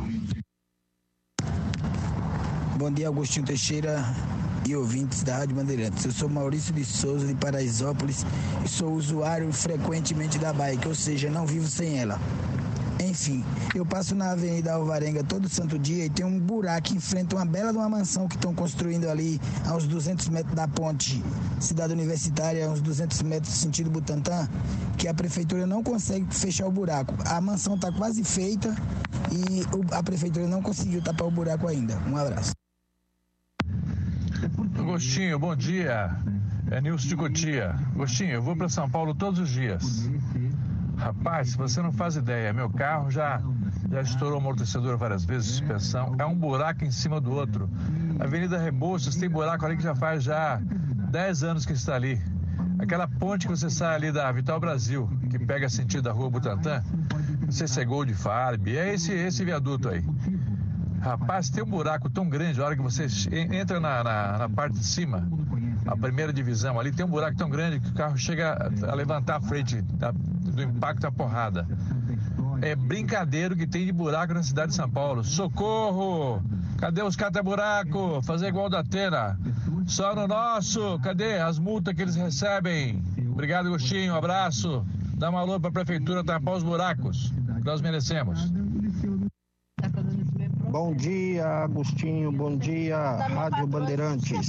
Queria deixar aqui minha indignação com o DR, Departamento de Estrada e secou. Rodagem, Quando eu fui usar pra lavar umas aqui na Rio Santos. Bertioga, sentido a Riviera. tudo parado, tudo parado. Aí ela desceu esse dia e falou, "Ah, mas Aí eu deixo uma pergunta. Por que que eles não fazem esse serviço no período noturno? Deixa para fazer agora de manhã. Muita gente descendo dos ônibus, indo trabalhar a pé. Falta de respeito com a população aqui de Bertioga. Carlos de Bertioga. É Agostinho, bom dia, Vanderlei Oliveira. Sobre a escola aí, o governador não pode deixar, a prefeitura não pode de- deixar. Se a Cracolândia ficar 10 minutos no Liceu Pasteur, no Dante Alighieri, 10 minutos ali na frente desses colégios, o choque vai e tira todo mundo. Todo mundo. Não ficam 10 minutos. 10 minutos ali na frente dessas escolas ricas de São Paulo. É Só aí, só para dar um recado. Abraço, tudo de bom para você aí. É uma pena. Agostinho, bom dia, pessoal da Band, Lilian da Freguesia do Ó. Eu sou obrigada a frequentar a 25 de março, porque eu tenho um ateliê de costura, eu tenho que ir lá comprar aviamento, comprar as coisas. De carro, não dá. Você tem medo no trajeto, para estacionar lá é complicado, é tudo difícil.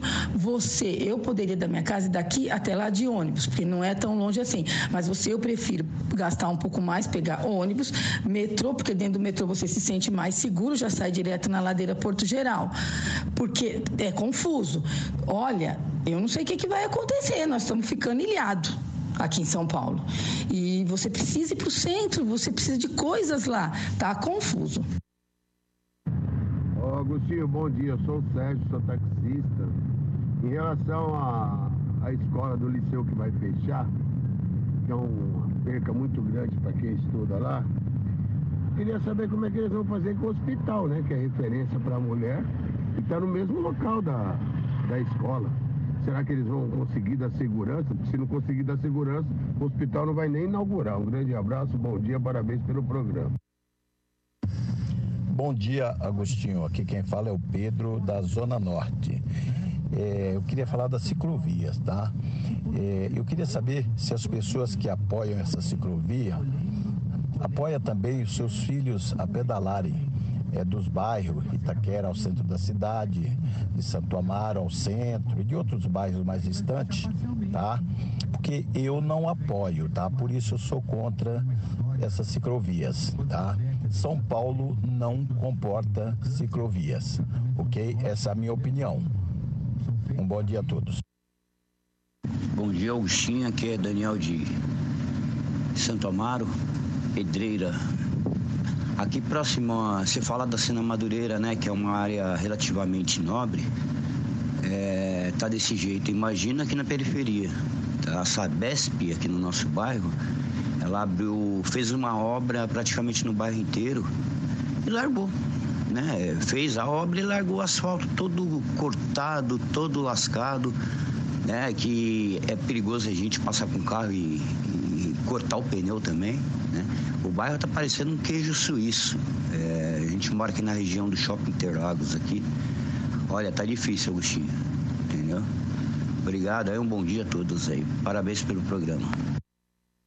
Bom dia, Agostinho, ouvinte da Bandeirantes, que é o Anderson. É só dar uma volta na Avenida Jaco Pesco, vamos encontrar vários semáforos em cruzamentos super importantes e perigosos simplesmente apagados. Não é questão de dias, tem meses.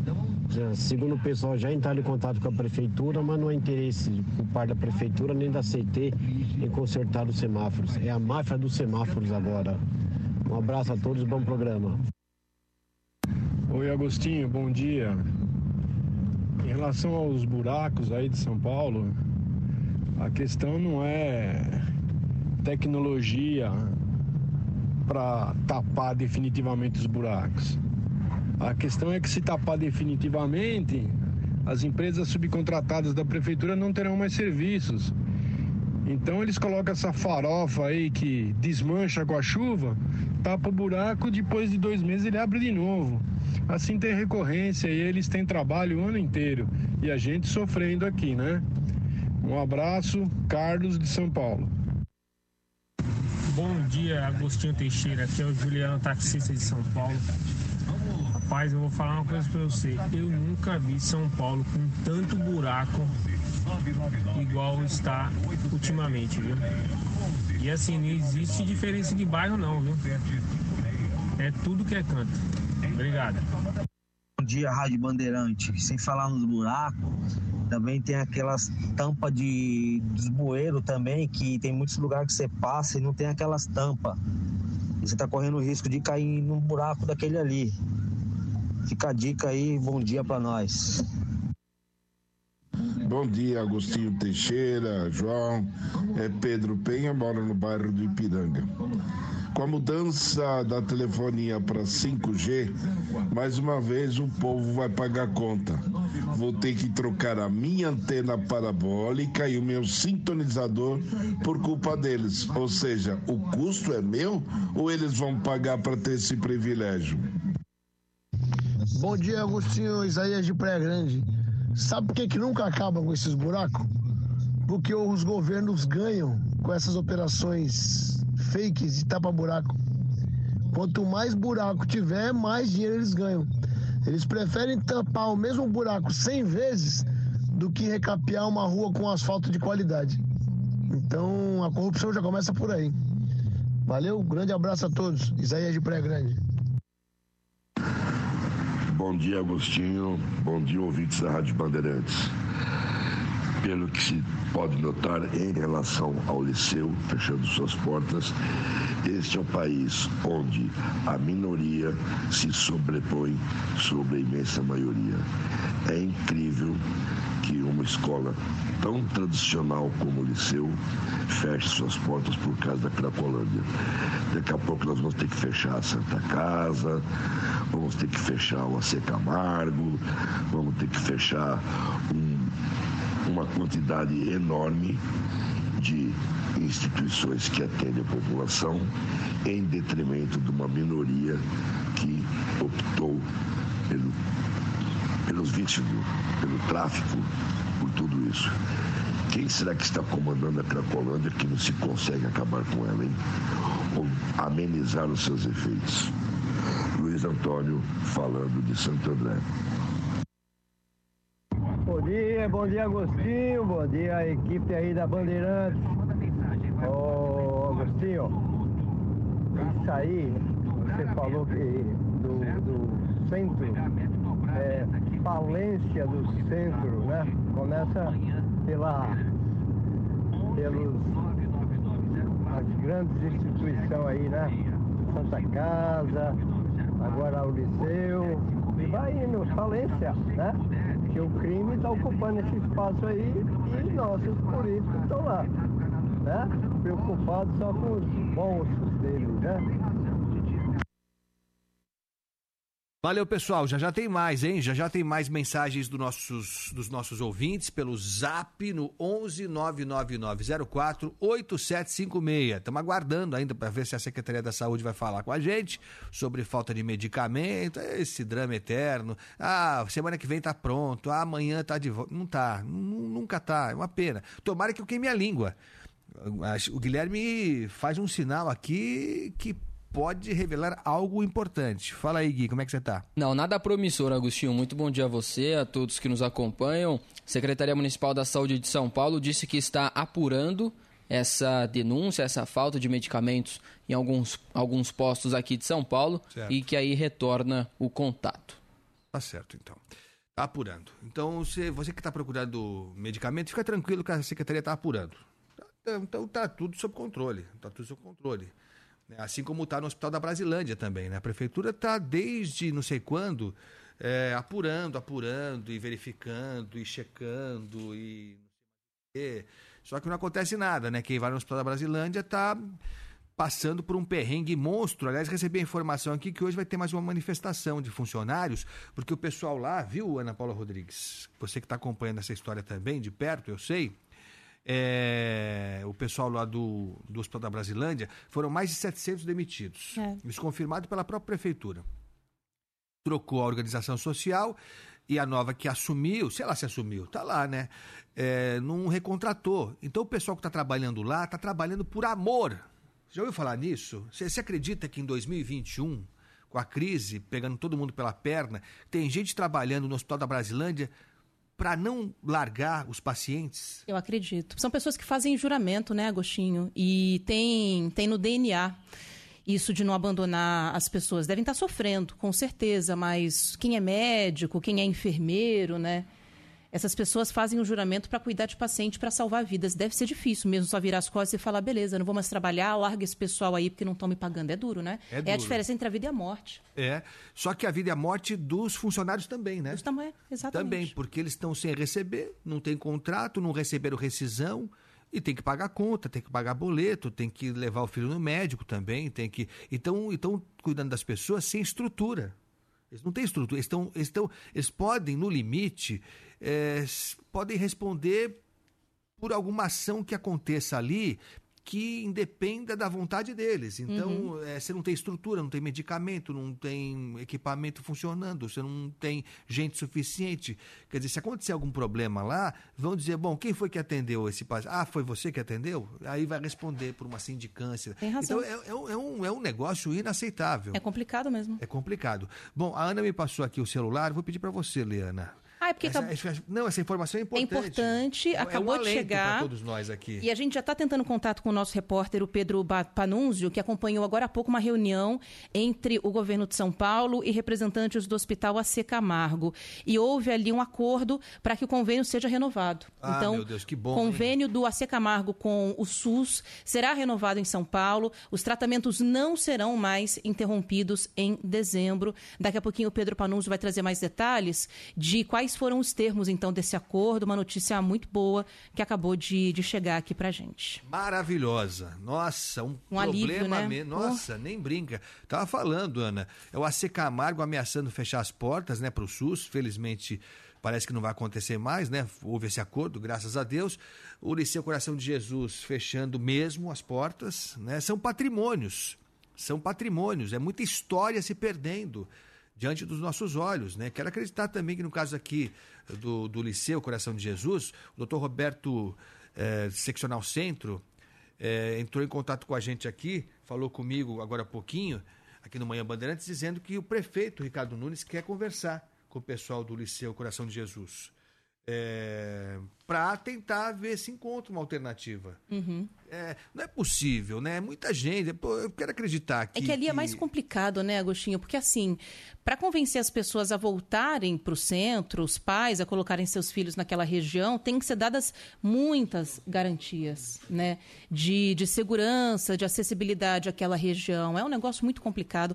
O centro como um todo está num momento muito difícil, é. né? E, enfim, por questões que vocês já abordaram aqui. Tomara que haja uma maneira de repensar, de renegociar isso aí também, porque foi como você falou, é um patrimônio e tem uma coisa que é clássica: quanto mais a gente esvazia uma região, mais entrega a criminalidade ela fica. Então, se você vai tirando o restaurante que já fechou as portas, vai tirando escola, a, o centro vai ficando cada vez mais deserto e a criminalidade toma conta, né? É isso. Então, é, é interessa para todo mundo de bem todo mundo de bem tem interesse em que o Liceu Coração de Jesus continue lá. É, deve haver uma alternativa, um prazo um pouco mais largo, não sei. A prefeitura está querendo incentivar empresas que se instalem no centro. É, vamos tentar ver, vamos tentar ver. É, é muita gente. É, é um, a, a São Paulo tem essa esse poderio, né? tem essa força, essa pujança para tentar reverter quadros que parecem é, irreversíveis. Vamos tentar ver, vamos acreditar, vamos tentar acompanhar, ver como é que vai ser esse encontro. Tomara, quem sabe a gente tem uma boa notícia como teve do AC Camargo. Mas ó, o Pedro Panucci está com a gente, viu, Ana? Você Vamos falou lá, dele, então. já está conosco aqui para trazer essa informação. Precisamos de informações boas, né, Panúzio? Como é que você está? Bom dia.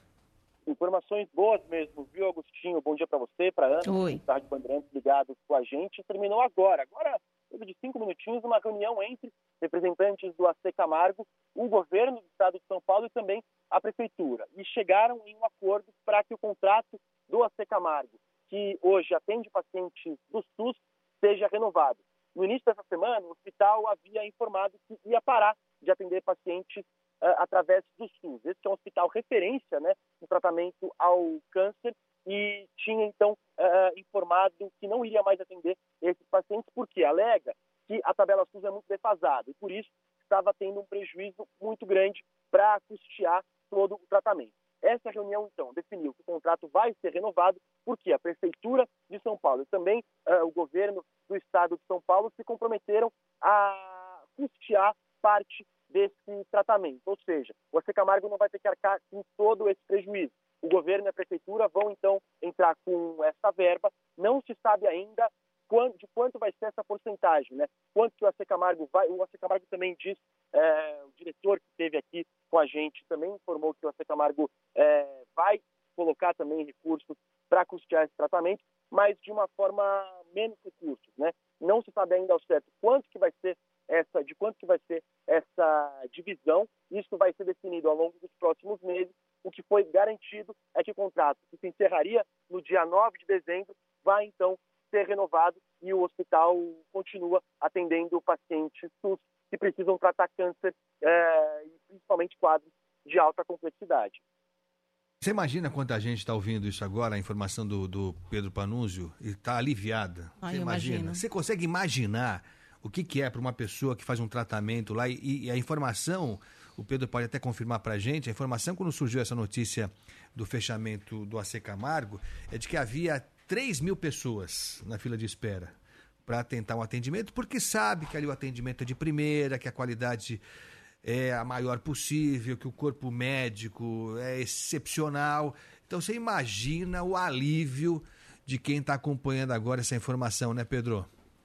Exatamente, né? alívio para muitas pessoas, tanto para quem está na fila, quanto para quem está atualmente em tratamento, né? porque havia um receio de que é, o que seria feito com essas pessoas, porque depois do dia 9 de dezembro o contrato se encerraria, é, o paciente teria que ser transferido para alguma outra unidade é, hospitalar pública.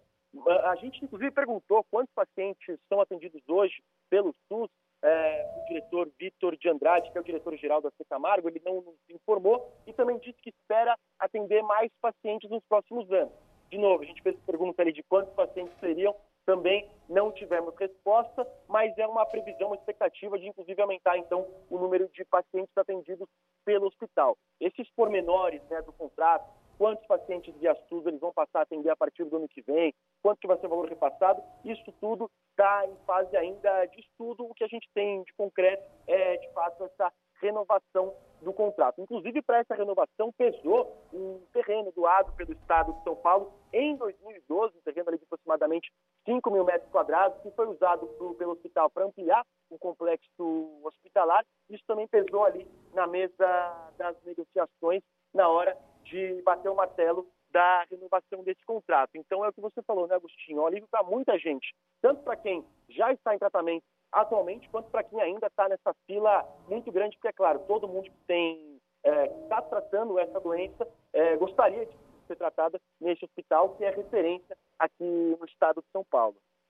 Legal. Pedro Panúzio trazendo essa informação. Já valeu o dia. Só por essa informação já ganhamos o dia, hein?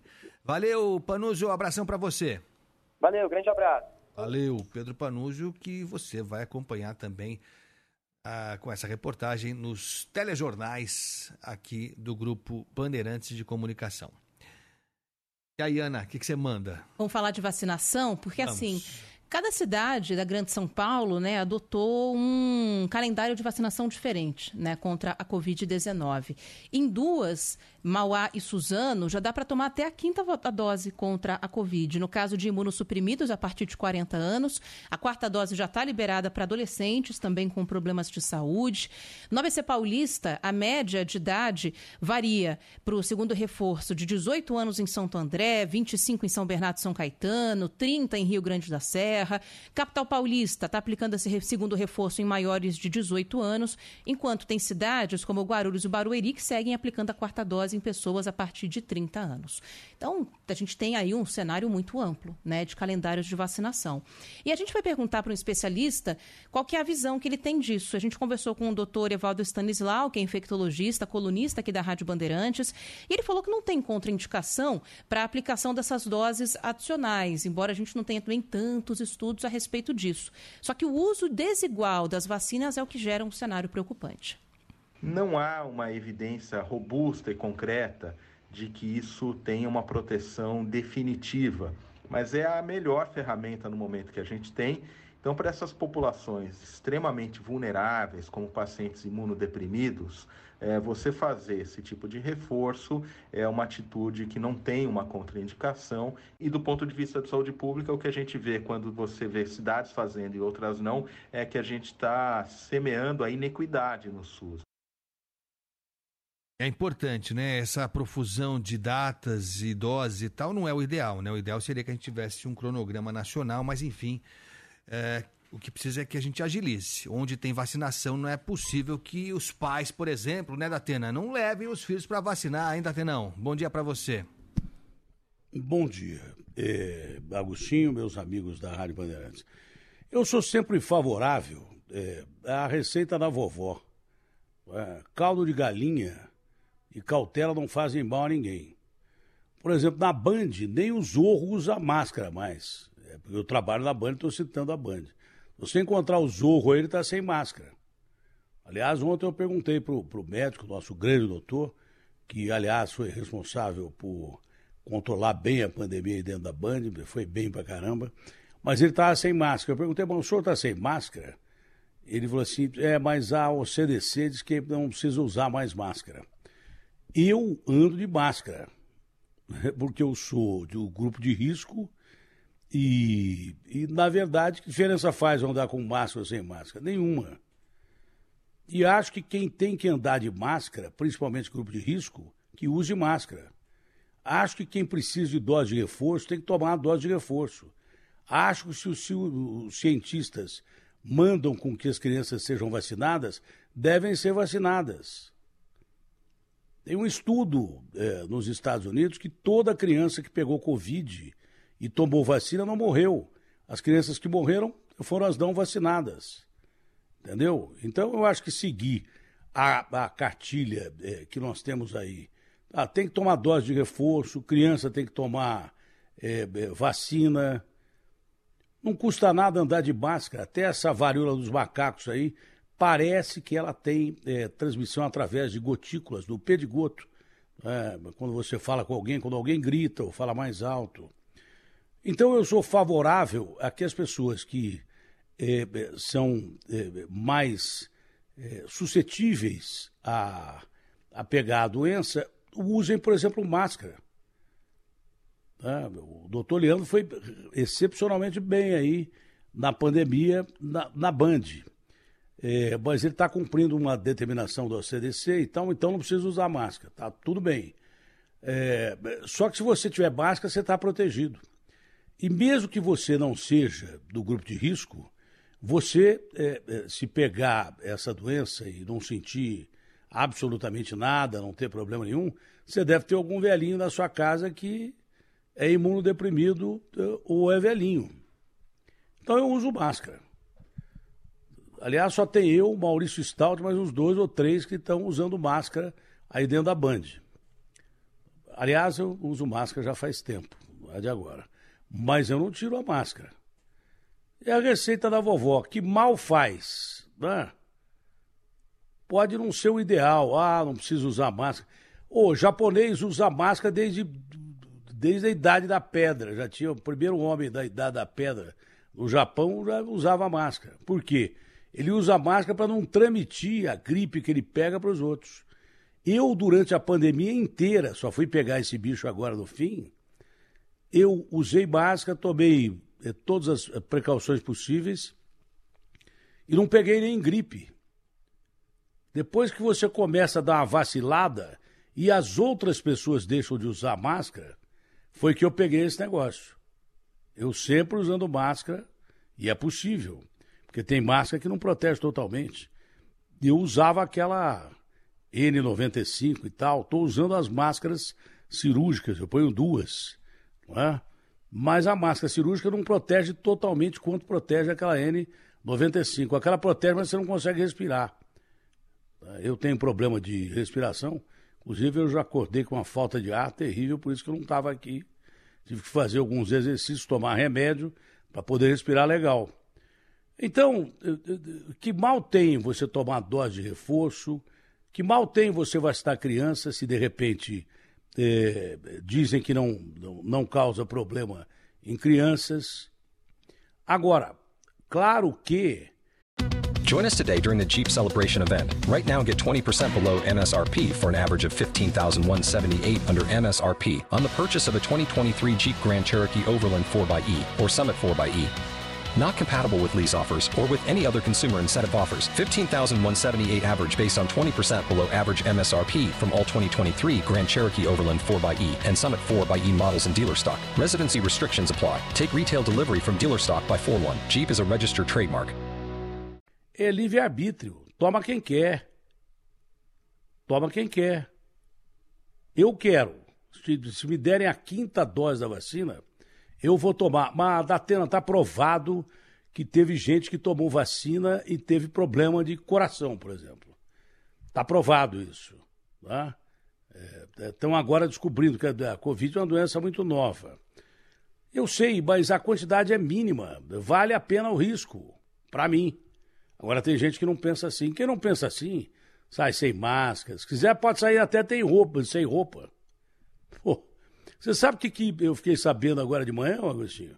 Não, o que Sabe o que eu fiquei sabendo? Não. Que tem funcionário do Hospital da Brasilândia descendo o cacete, que eu, Palumbo, você, é, tiramos o Iabas é, da, da administração da Brasilândia. Primeiro que quem tirou o Iabas da Brasilândia Ó, toda vez que falha aqui, me dizem que não falha, tá falhando, hein? Tá falhando no ar aí. Minha embaixo tá congelada aí? Congelou. Não, aqui não tá da tela. Ontem estava congelada porque eu conferi que caiu três ou quatro vezes da minha linha aqui. Ontem eu conferi. Faz um segundo que eu tô aqui, já tô reclamando de alguma coisa. Ou a coisa funciona direito ou não funciona, meu irmão. É, para atrapalhar, não quero atrapalhar. Mas tem funcionário do Hospital da Brasilândia que está reclamando que nós tiramos o Iabas da Brasilândia. Quem tirou o Iabas da Brasilândia não fui eu, o Agostinho, nem o Palumbo, não. Quem tirou o Iabas da Brasilândia foi o próprio Iabas, que é um, um, um instituto que mudou de nome, mas continua o mesmo instituto, que fraudou São Paulo durante 16 anos, que colocou o Witzel quase na cadeia, derrubou o Witzel no Rio de Janeiro, e, e, teve problemas em Goiás também. O IABAS é o Instituto, segundo o Ministério Público e a Justiça, fraudulento. Quer dizer que se é, é, andar tudo certinho, você prefere andar em ônibus do PCC. Você prefere continuar andando em ônibus da Transunião, que pertence ao PCC. Você prefere. Então entrega a chave da cidade para o crime organizado.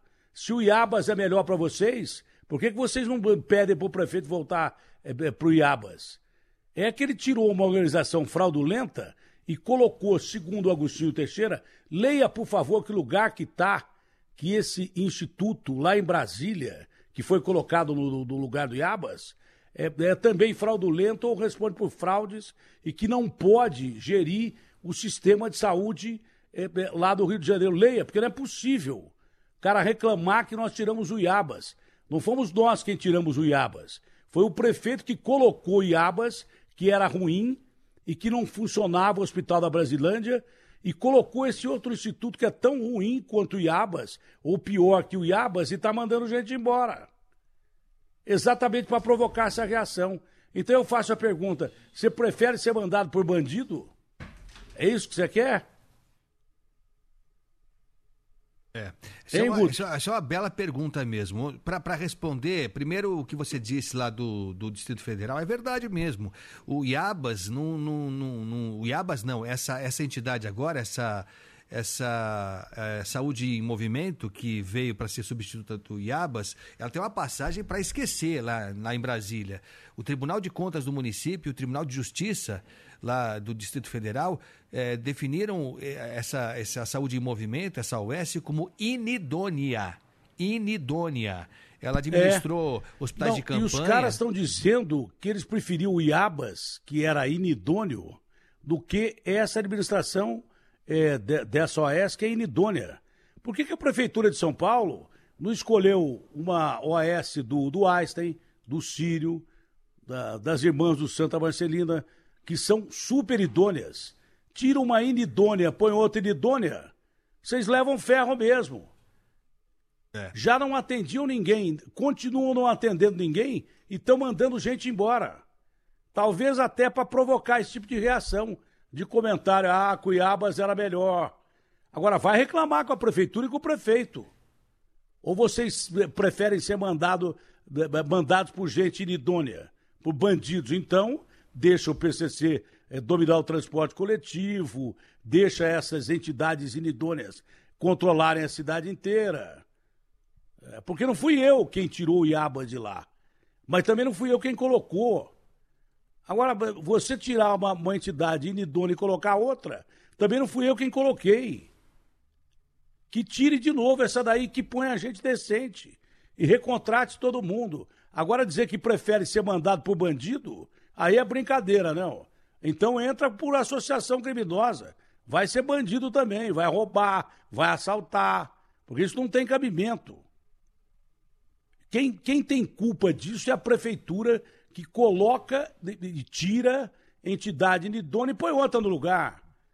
Tem alguma dúvida disso ou não? Você tem alguma dúvida, Agostinho? Não, nenhuma dúvida, nenhuma dúvida. É, eu, eu, quando estive lá no Hospital da Brasilândia, falei com muita gente mesmo, muita gente mesmo. Alguns Não, que... e não estão atendendo ninguém. Ninguém. Não, não tem ninguém. E olha só, é, é, os, os heróis que continuam lá, poucos médicos e poucos auxiliares técnicos e auxiliares de enfermagem, são poucos que estão atendendo lá, só para manter o lugar para receber as pessoas que ainda aparecem por lá. Eles são heróis da Atena, porque eles estão demitidos é, não receberam a rescisão, não, recebe, não sabem se vão receber a rescisão, não tem vínculo nenhum com a nova OS, nenhum vínculo, e estão lá é, porque fizeram um juramento um dia na vida de atender e cuidar de vidas. Agora, eu estava comentando agora aqui, Datena, que é, que é um risco em todos os aspectos, porque não tem estrutura, o equipamento não está funcionando adequadamente, não tem medicamento adequado, não tem equipe suficiente, e se acontece um problema lá, vai sobrar para quem está de plantão lá, que está lá por amor, porque não está recebendo nada, não sabe, se vai, não sabe se vai receber. Então é uma situação caótica mesmo. E eu, eu, o que eu recebi de informação é que vai ter mais uma assembleia hoje, no comecinho da tarde, e os, os funcionários estão tão, tão ameaçando saírem todos. Largar, largar tudo. É, ah, é, funcionários decentes que não querem trabalhar para gente idônea. Agora tem gente que reclama que nós tiramos o Iabas, né? E, e ficou pior. É claro que fica pior. Bota uma entidade pior que o Iabas, e Nidônia também. Não sou eu quem está falando isso, é o Tribunal de Contas de Brasília, não é Agostinho. É o Tribunal de Contas de Brasília. Agora, se a prefeitura não sabe é, é, é, discernir o que é inidôneo, problema não é meu, não. Problema não é do Agostinho nem do Palumbo. O problema é de quem coloca organizações que roubam o dinheiro do povo, que manipulam o dinheiro do povo. Isso não é problema nosso. Vai correr atrás. Vai correr atrás. Concorda comigo ou não, Agostinho? É. E olha, você falou um negócio aí que é para se pensar, viu? É para se pensar. Dá até a impressão, a gente, a gente fica com uma coceirinha para acreditar que fazem de caso pensado. Porque até para você ser ruim em serviço, para ser incompetente, há limites. Então você não pode ter um IABAS como exemplo de serviço ruim, de desvio, e a, e a polícia está investigando, o Ministério Público está investigando. Aqui no Rio de Janeiro, você não pode ter um erro desse, desse tamanho, durante tanto tempo, e depois conseguir escolher um pior. Olha, eu não sei, dá a impressão. É, é, a polícia tem que investigar como está investigando, o Ministério Público tem que investigar, porque não é possível. Dá a impressão de que criam uma dificuldade mesmo para dizer: ó, tá vendo só? Olha só, vocês não queriam, é isso agora aí. Então é isso. Agora, quem está sofrendo com isso é, não é o pessoal que decide, né? Porque quem decide essas, essas OS que, que, que vão é, ser escolhidas ou não, não vai procurar o Hospital da Brasilândia. Essa gente tem outros hospitais para serem atendidas. Quem está sofrendo é o pessoal é, da Zona Norte, o pessoal da região toda, Zona Leste, Zona Norte, que, a, que seria atendido pelo Hospital da Brasilândia, que é o hospital de referência. Quem está sofrendo é quem está lá, os pouquíssimos pacientes que estão lá estão sofrendo, e os funcionários. É isso. Quem está sofrendo é essa legião toda. Quem decidiu pelo IABAS e decidiu agora por esse Saúde em Movimento, não, não, não tá nem aí. Porque se precisar de um médico, vai ter outro. Vai poder pagar um médico num outro hospital particular. Então, para essa gente, tanto faz, viu, Datena? Essa, essa é a dura realidade. Né? É o que você sempre fala. O dia em que uma autoridade pública for obrigada a ser atendida no hospital público, o teu filho estudando num colégio, numa escola pública, o dia que isso for lei, né, tiver lei e tiver que ser cumprida, aí a coisa vai mudar. Aí quem quiser ser prefeito, quem quiser ser governador, quem quiser ser presidente, deputado, senador, seja o que vereador, seja o que for, vai pensar, puxa, deixa eu dar uma melhorada nesse nesse nesse hospital, nessa escola, dar uma melhoradinha aqui, porque vai que eu caio aqui, aí eu tô roubado, né? Mas enquanto isso não, né? É muito fácil. É muito fácil. Você você arrecada, porque assim, também tem o seguinte, né? A prefeitura não deixa de arrecadar o que ela, o que ela arrecada de imposto, que deveria ser, de, ser revertido para a saúde, ela continua religiosamente arrecadando. Arrecada todo mês. Não tem, não tem, olha, a gente não está entregando o Hospital da Brasilândia, mas em compensação, vocês não vão pagar Cara, o IPTU. Mas o hospital já não estava funcionando antes, É. havia informação de roubo de medicamento dentro do hospital, com Iabas administrando, entendeu? O próprio prefeito falando comigo por telefone, falou, Datena, eu, o, foi colocado lá excepcionalmente dia 29 de junho, eu vou tirar. Não tirou e eu meti o pau. Ah, depois tirou e botou esse outro instituto. O problema não é tirar um instituto ruim, é colocar outro pior. Pô, tem tanto instituto bom aqui em São Paulo. Ah, vai pelo preço mais barato. Se for pelo preço mais barato, vai contratar gente que não é contratada lá em Brasília, porque é inidônea, que vem trabalhar por um preço mais barato aqui e que ferra a população do mesmo jeito. Tem que colocar um instituto decente para administrar a Brasilândia, que é um grande hospital da Zona Norte, que não, não atende só a Zona Norte. Ele sobrecarrega um monte de hospital. Então vá cobrar da prefeitura. Não venha cobrar da gente, cobre da prefeitura. A gente está lutando para que o crime organizado ou organizações inidôneas não tomem conta da cidade. Eu repito, vocês preferem ser comandados por gente fora da lei? Aí, meu amigo, não conte comigo. Não conte comigo. Não conte com o Palumbo, não conte com o Agostinho. O nosso papel aqui é denunciar quem rouba você, quem trata mal você, quem não atende você. Esse é o nosso papel e vai continuar sempre sendo o nosso papel. Sempre sendo. Não é? Agora, isso. é- é- parece que o rabo está banando o cachorro nesse país. É uma coisa impressionante. Está inviável você trabalhar. As pessoas estão tão acostumadas com o mal que parece que o mal é melhor que o bem. É, é isso. Agora, é, o Daqui que- a pouco eu vou pedir para a Band me deixar fazer um programa de turismo, como eu já fiz como o Coração do Brasil. É capaz de dizer que eu estou incomodando as baleias e os golfinhos ainda. Entendeu? Não dá. Você não consegue. Você vai defender o povo, você só se ferra. Você vai falar contra bandido, você leva ferro. Vai fazer o quê? O que que você vai fazer daqui para frente? Isso em todos os sentidos. Em todos os sentidos. Tá difícil você defender o bem. Porque o mal existe. E o mal se manifesta contra você das mais variadas formas possíveis. Das piores formas possíveis. Tem reação. Entendeu? Não é, Agostinho? Tem, tem reação. Tem reação e, e é pesado mesmo, né? A briga não é fácil, não. Mas a, a nossa luta é essa mesmo, né? Não há nenhum outro interesse, nenhum outro interesse que não seja. Eu, eu Olha, dificilmente. é uma luta que nós estamos perdendo, hein? É uma luta que nós estamos perdendo. Eu, por exemplo, estou desanimando. Daqui a pouco eu peço para mudar o estilo do programa lá e vou falar de flores. Vou falar de comida, vou falar de outra coisa. Entendeu? É uma luta que nós estamos perdendo. Não dá mais para enfrentar essa reação de boa parte da sociedade que é maligna contra você. Você defende o povo e se ferra ainda com isso? Então é melhor você não falar mais disso. Fala de coisas amenas. Como bater um prego, como botar um quadro na parede, reformas de carros, casas.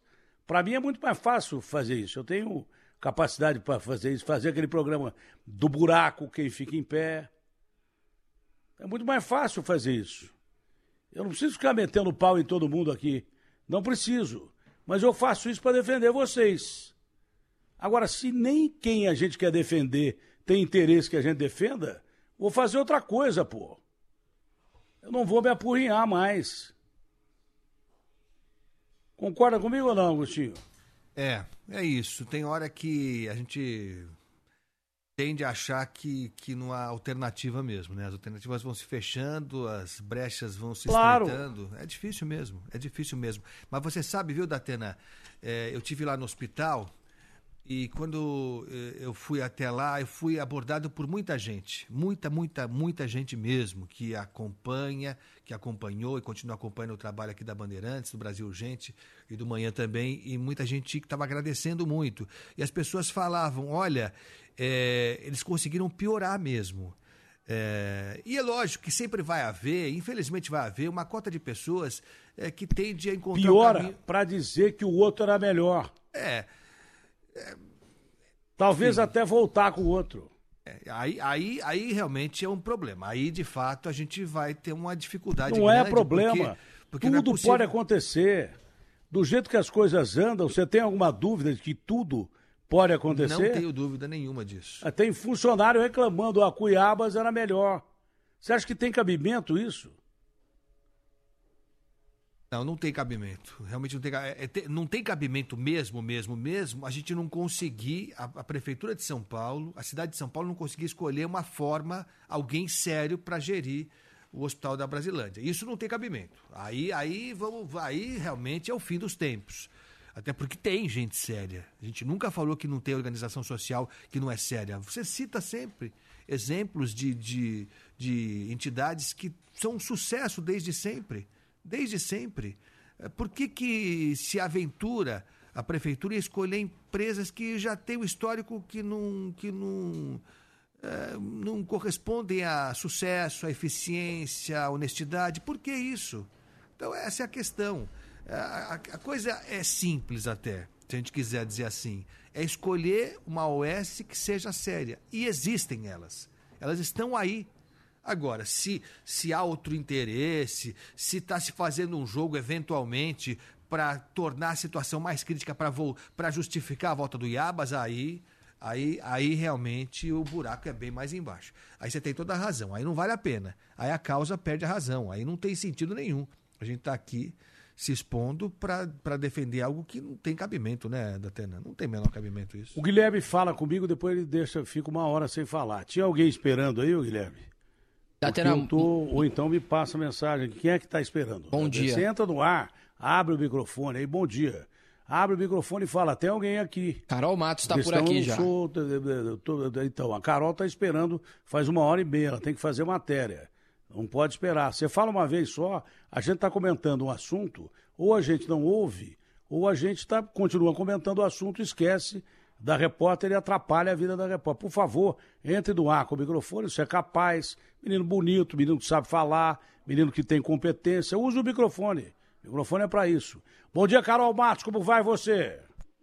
Bom dia, Datena, para você. Bom dia para todos que nos acompanham. Eu estou bem, graças a Deus. Espero que você também, Datena. A gente está aqui no Tatuapé, zona leste de São Paulo. Uma quadrilha de estelionatários, Datena, que vendia, anunciava na internet nada mais, nada menos que carros roubados. É isso mesmo. Eles roubavam, furtavam veículos, clonavam a placa, anunciavam. E você conhece bem esse site, Web Motors, Datena, mais uma vez sete vítimas já identificadas, um prejuízo de mais de 2 milhões de reais. É.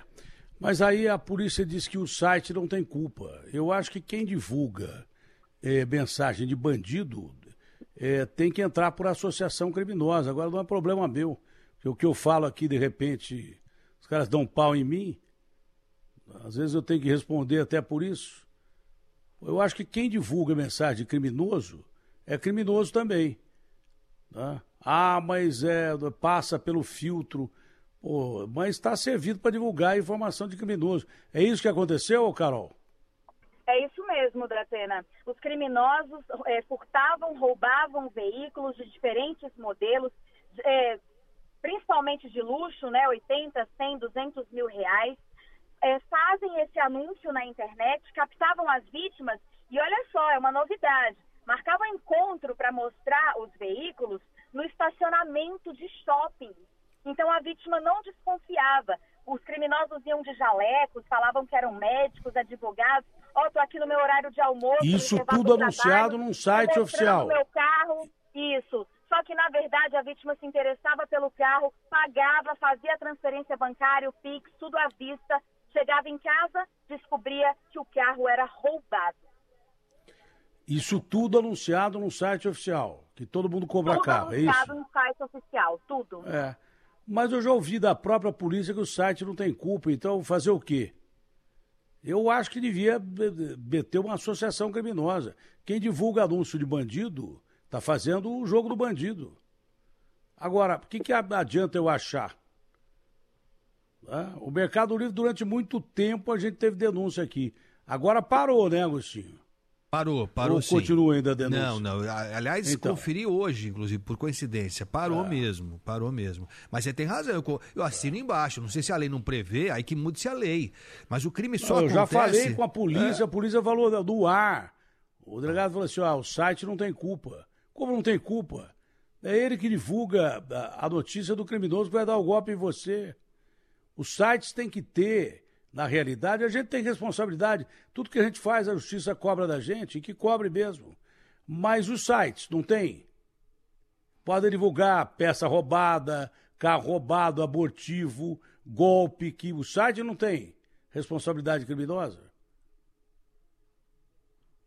É Se loucura. o ilícito surgiu de um anúncio num site, como é que o site não tem culpa? É lógico. história do ovo da galinha. É, o crime só, só consegue. Sucesso criminoso só consegue levar adiante ah, o crime dele porque o site foi o porta-voz, né? Isso é um absurdo, cara. Isso é um absurdo. Bom, é, vamos falar com. Obrigado a Carol. Vamos falar com a nossa Sandra Redivo. Bom dia, Sandra Redivo. Como vai você? Qual é o assunto de hoje do melhor time de repórteres do rádio e da televisão brasileira? Pois não, Sandra? Bom dia, Datena. Bom dia a todos. Eu vou bem. E vocês? Datena, nós estamos aqui em Osasco, onde Vou bem. aca- acabou de acontecer um crime, mais um crime, né? mais uma morte, aí, mais um homicídio. Um rapaz de 36 anos de idade, Datena, que trabalha como segurança aqui de um estande de vendas de uma, de um, de um- de uma imobiliária. Ele estava chegando para trabalhar de manhã como segurança aqui e ele foi abordado, Datena, por dois homens em uma moto. Nós temos imagens, eh, nós vimos as imagens. Esses dois homens chegam, eh, descem da moto e abrem a porta do carro desse segurança e antes mesmo dele reagir, eles tiram o que ele tem, tiram o celular, só que eles percebem, Datena, que o rapaz está armado, porque, claro, ele é segurança armado, estava chegando para trabalhar. Eles pegam a arma deste segurança, um rapaz de 36 anos, e dão pelo menos cinco tiros nele, Datena. E acabam saindo, eles sobem na moto e fogem. Só que nessa fuga, Datena, os vizinhos disseram que eles ainda tiveram tempo de parar logo mais lá na frente e roubar uma outra pessoa, que também estava indo para o trabalho. Então eles pararam também, pegaram o celular dessa pessoa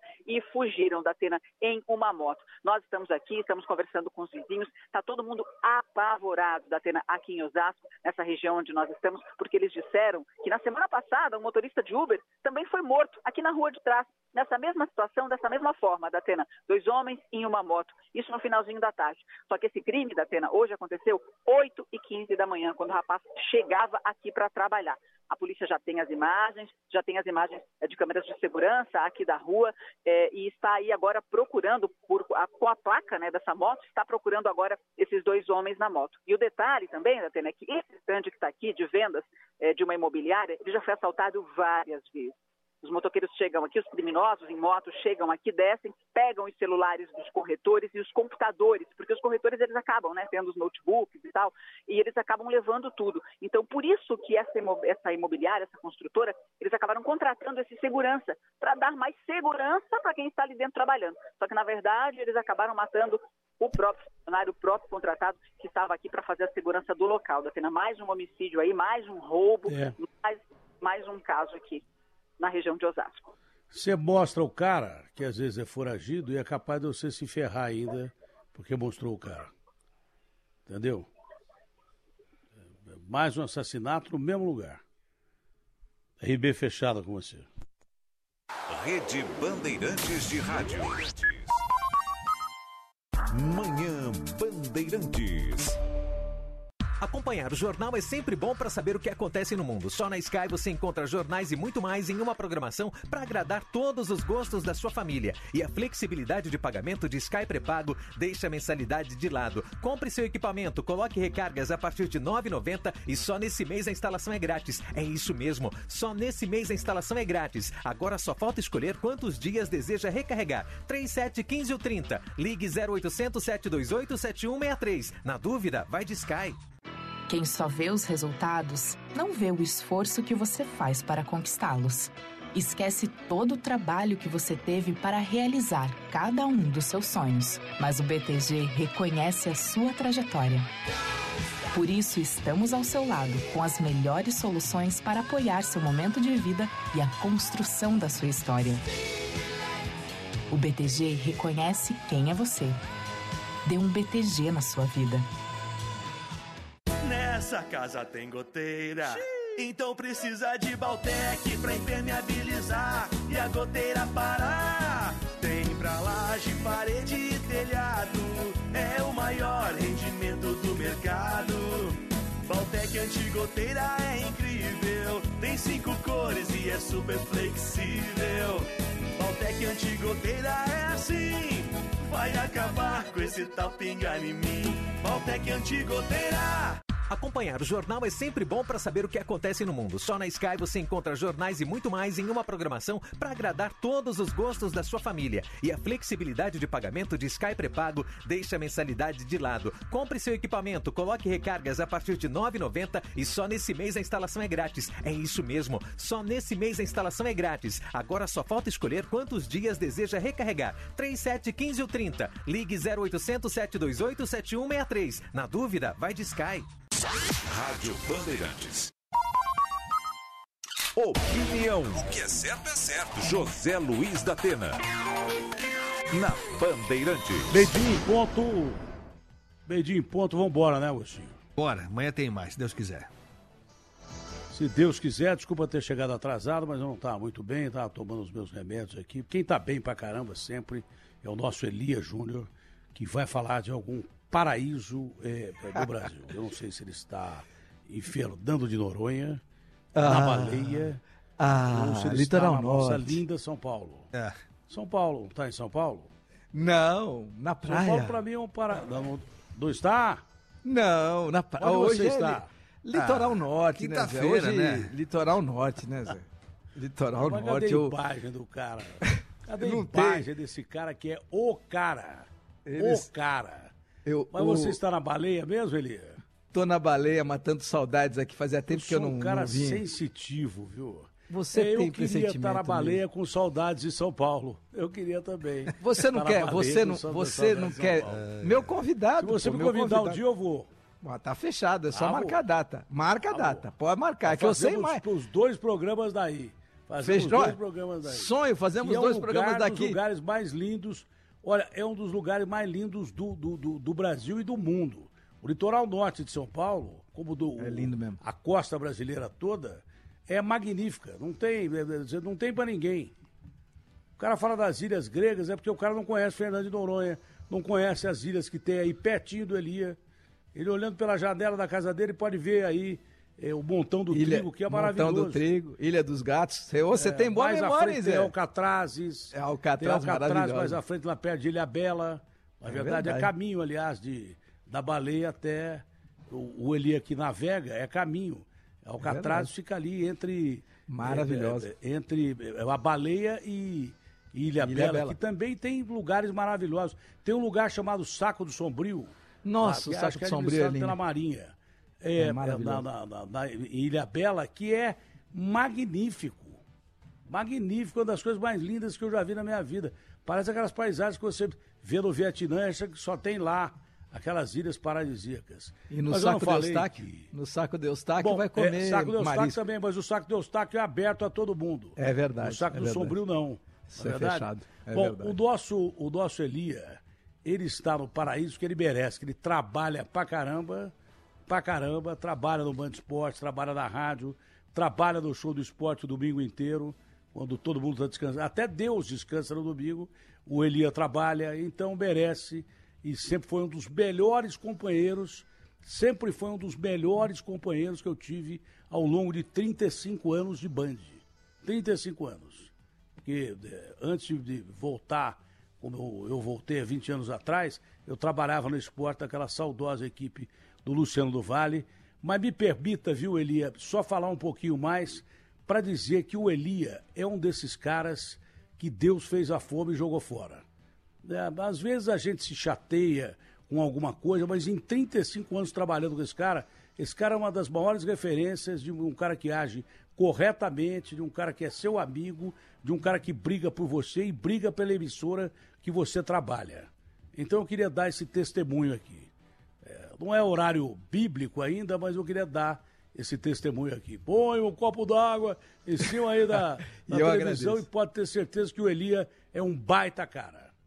Isso é de verdade. Eu não fico elogiando os outros. Pelo contrário, se eu elogiasse os outros, eu seria é, é, estaria muito melhor de vida. Entendeu? É por meter o pau dos outros que eu me ferro. É, por meter o pau em gente ruim é que eu me ferro. Agora, gente boa, se, é, é, se me processarem para eu falar bem de gente boa, aí também é, é brincadeira, não. Aí é brincadeira, não. Elia, beijo, te amo, tchau. Desculpa beijo, aí beijo. entrar no seu horário. Beijo grande, Elia. Outro. Manhã Bandeirantes. Termina aqui o programa com José Luiz da Atena, na Bandeirantes. Esta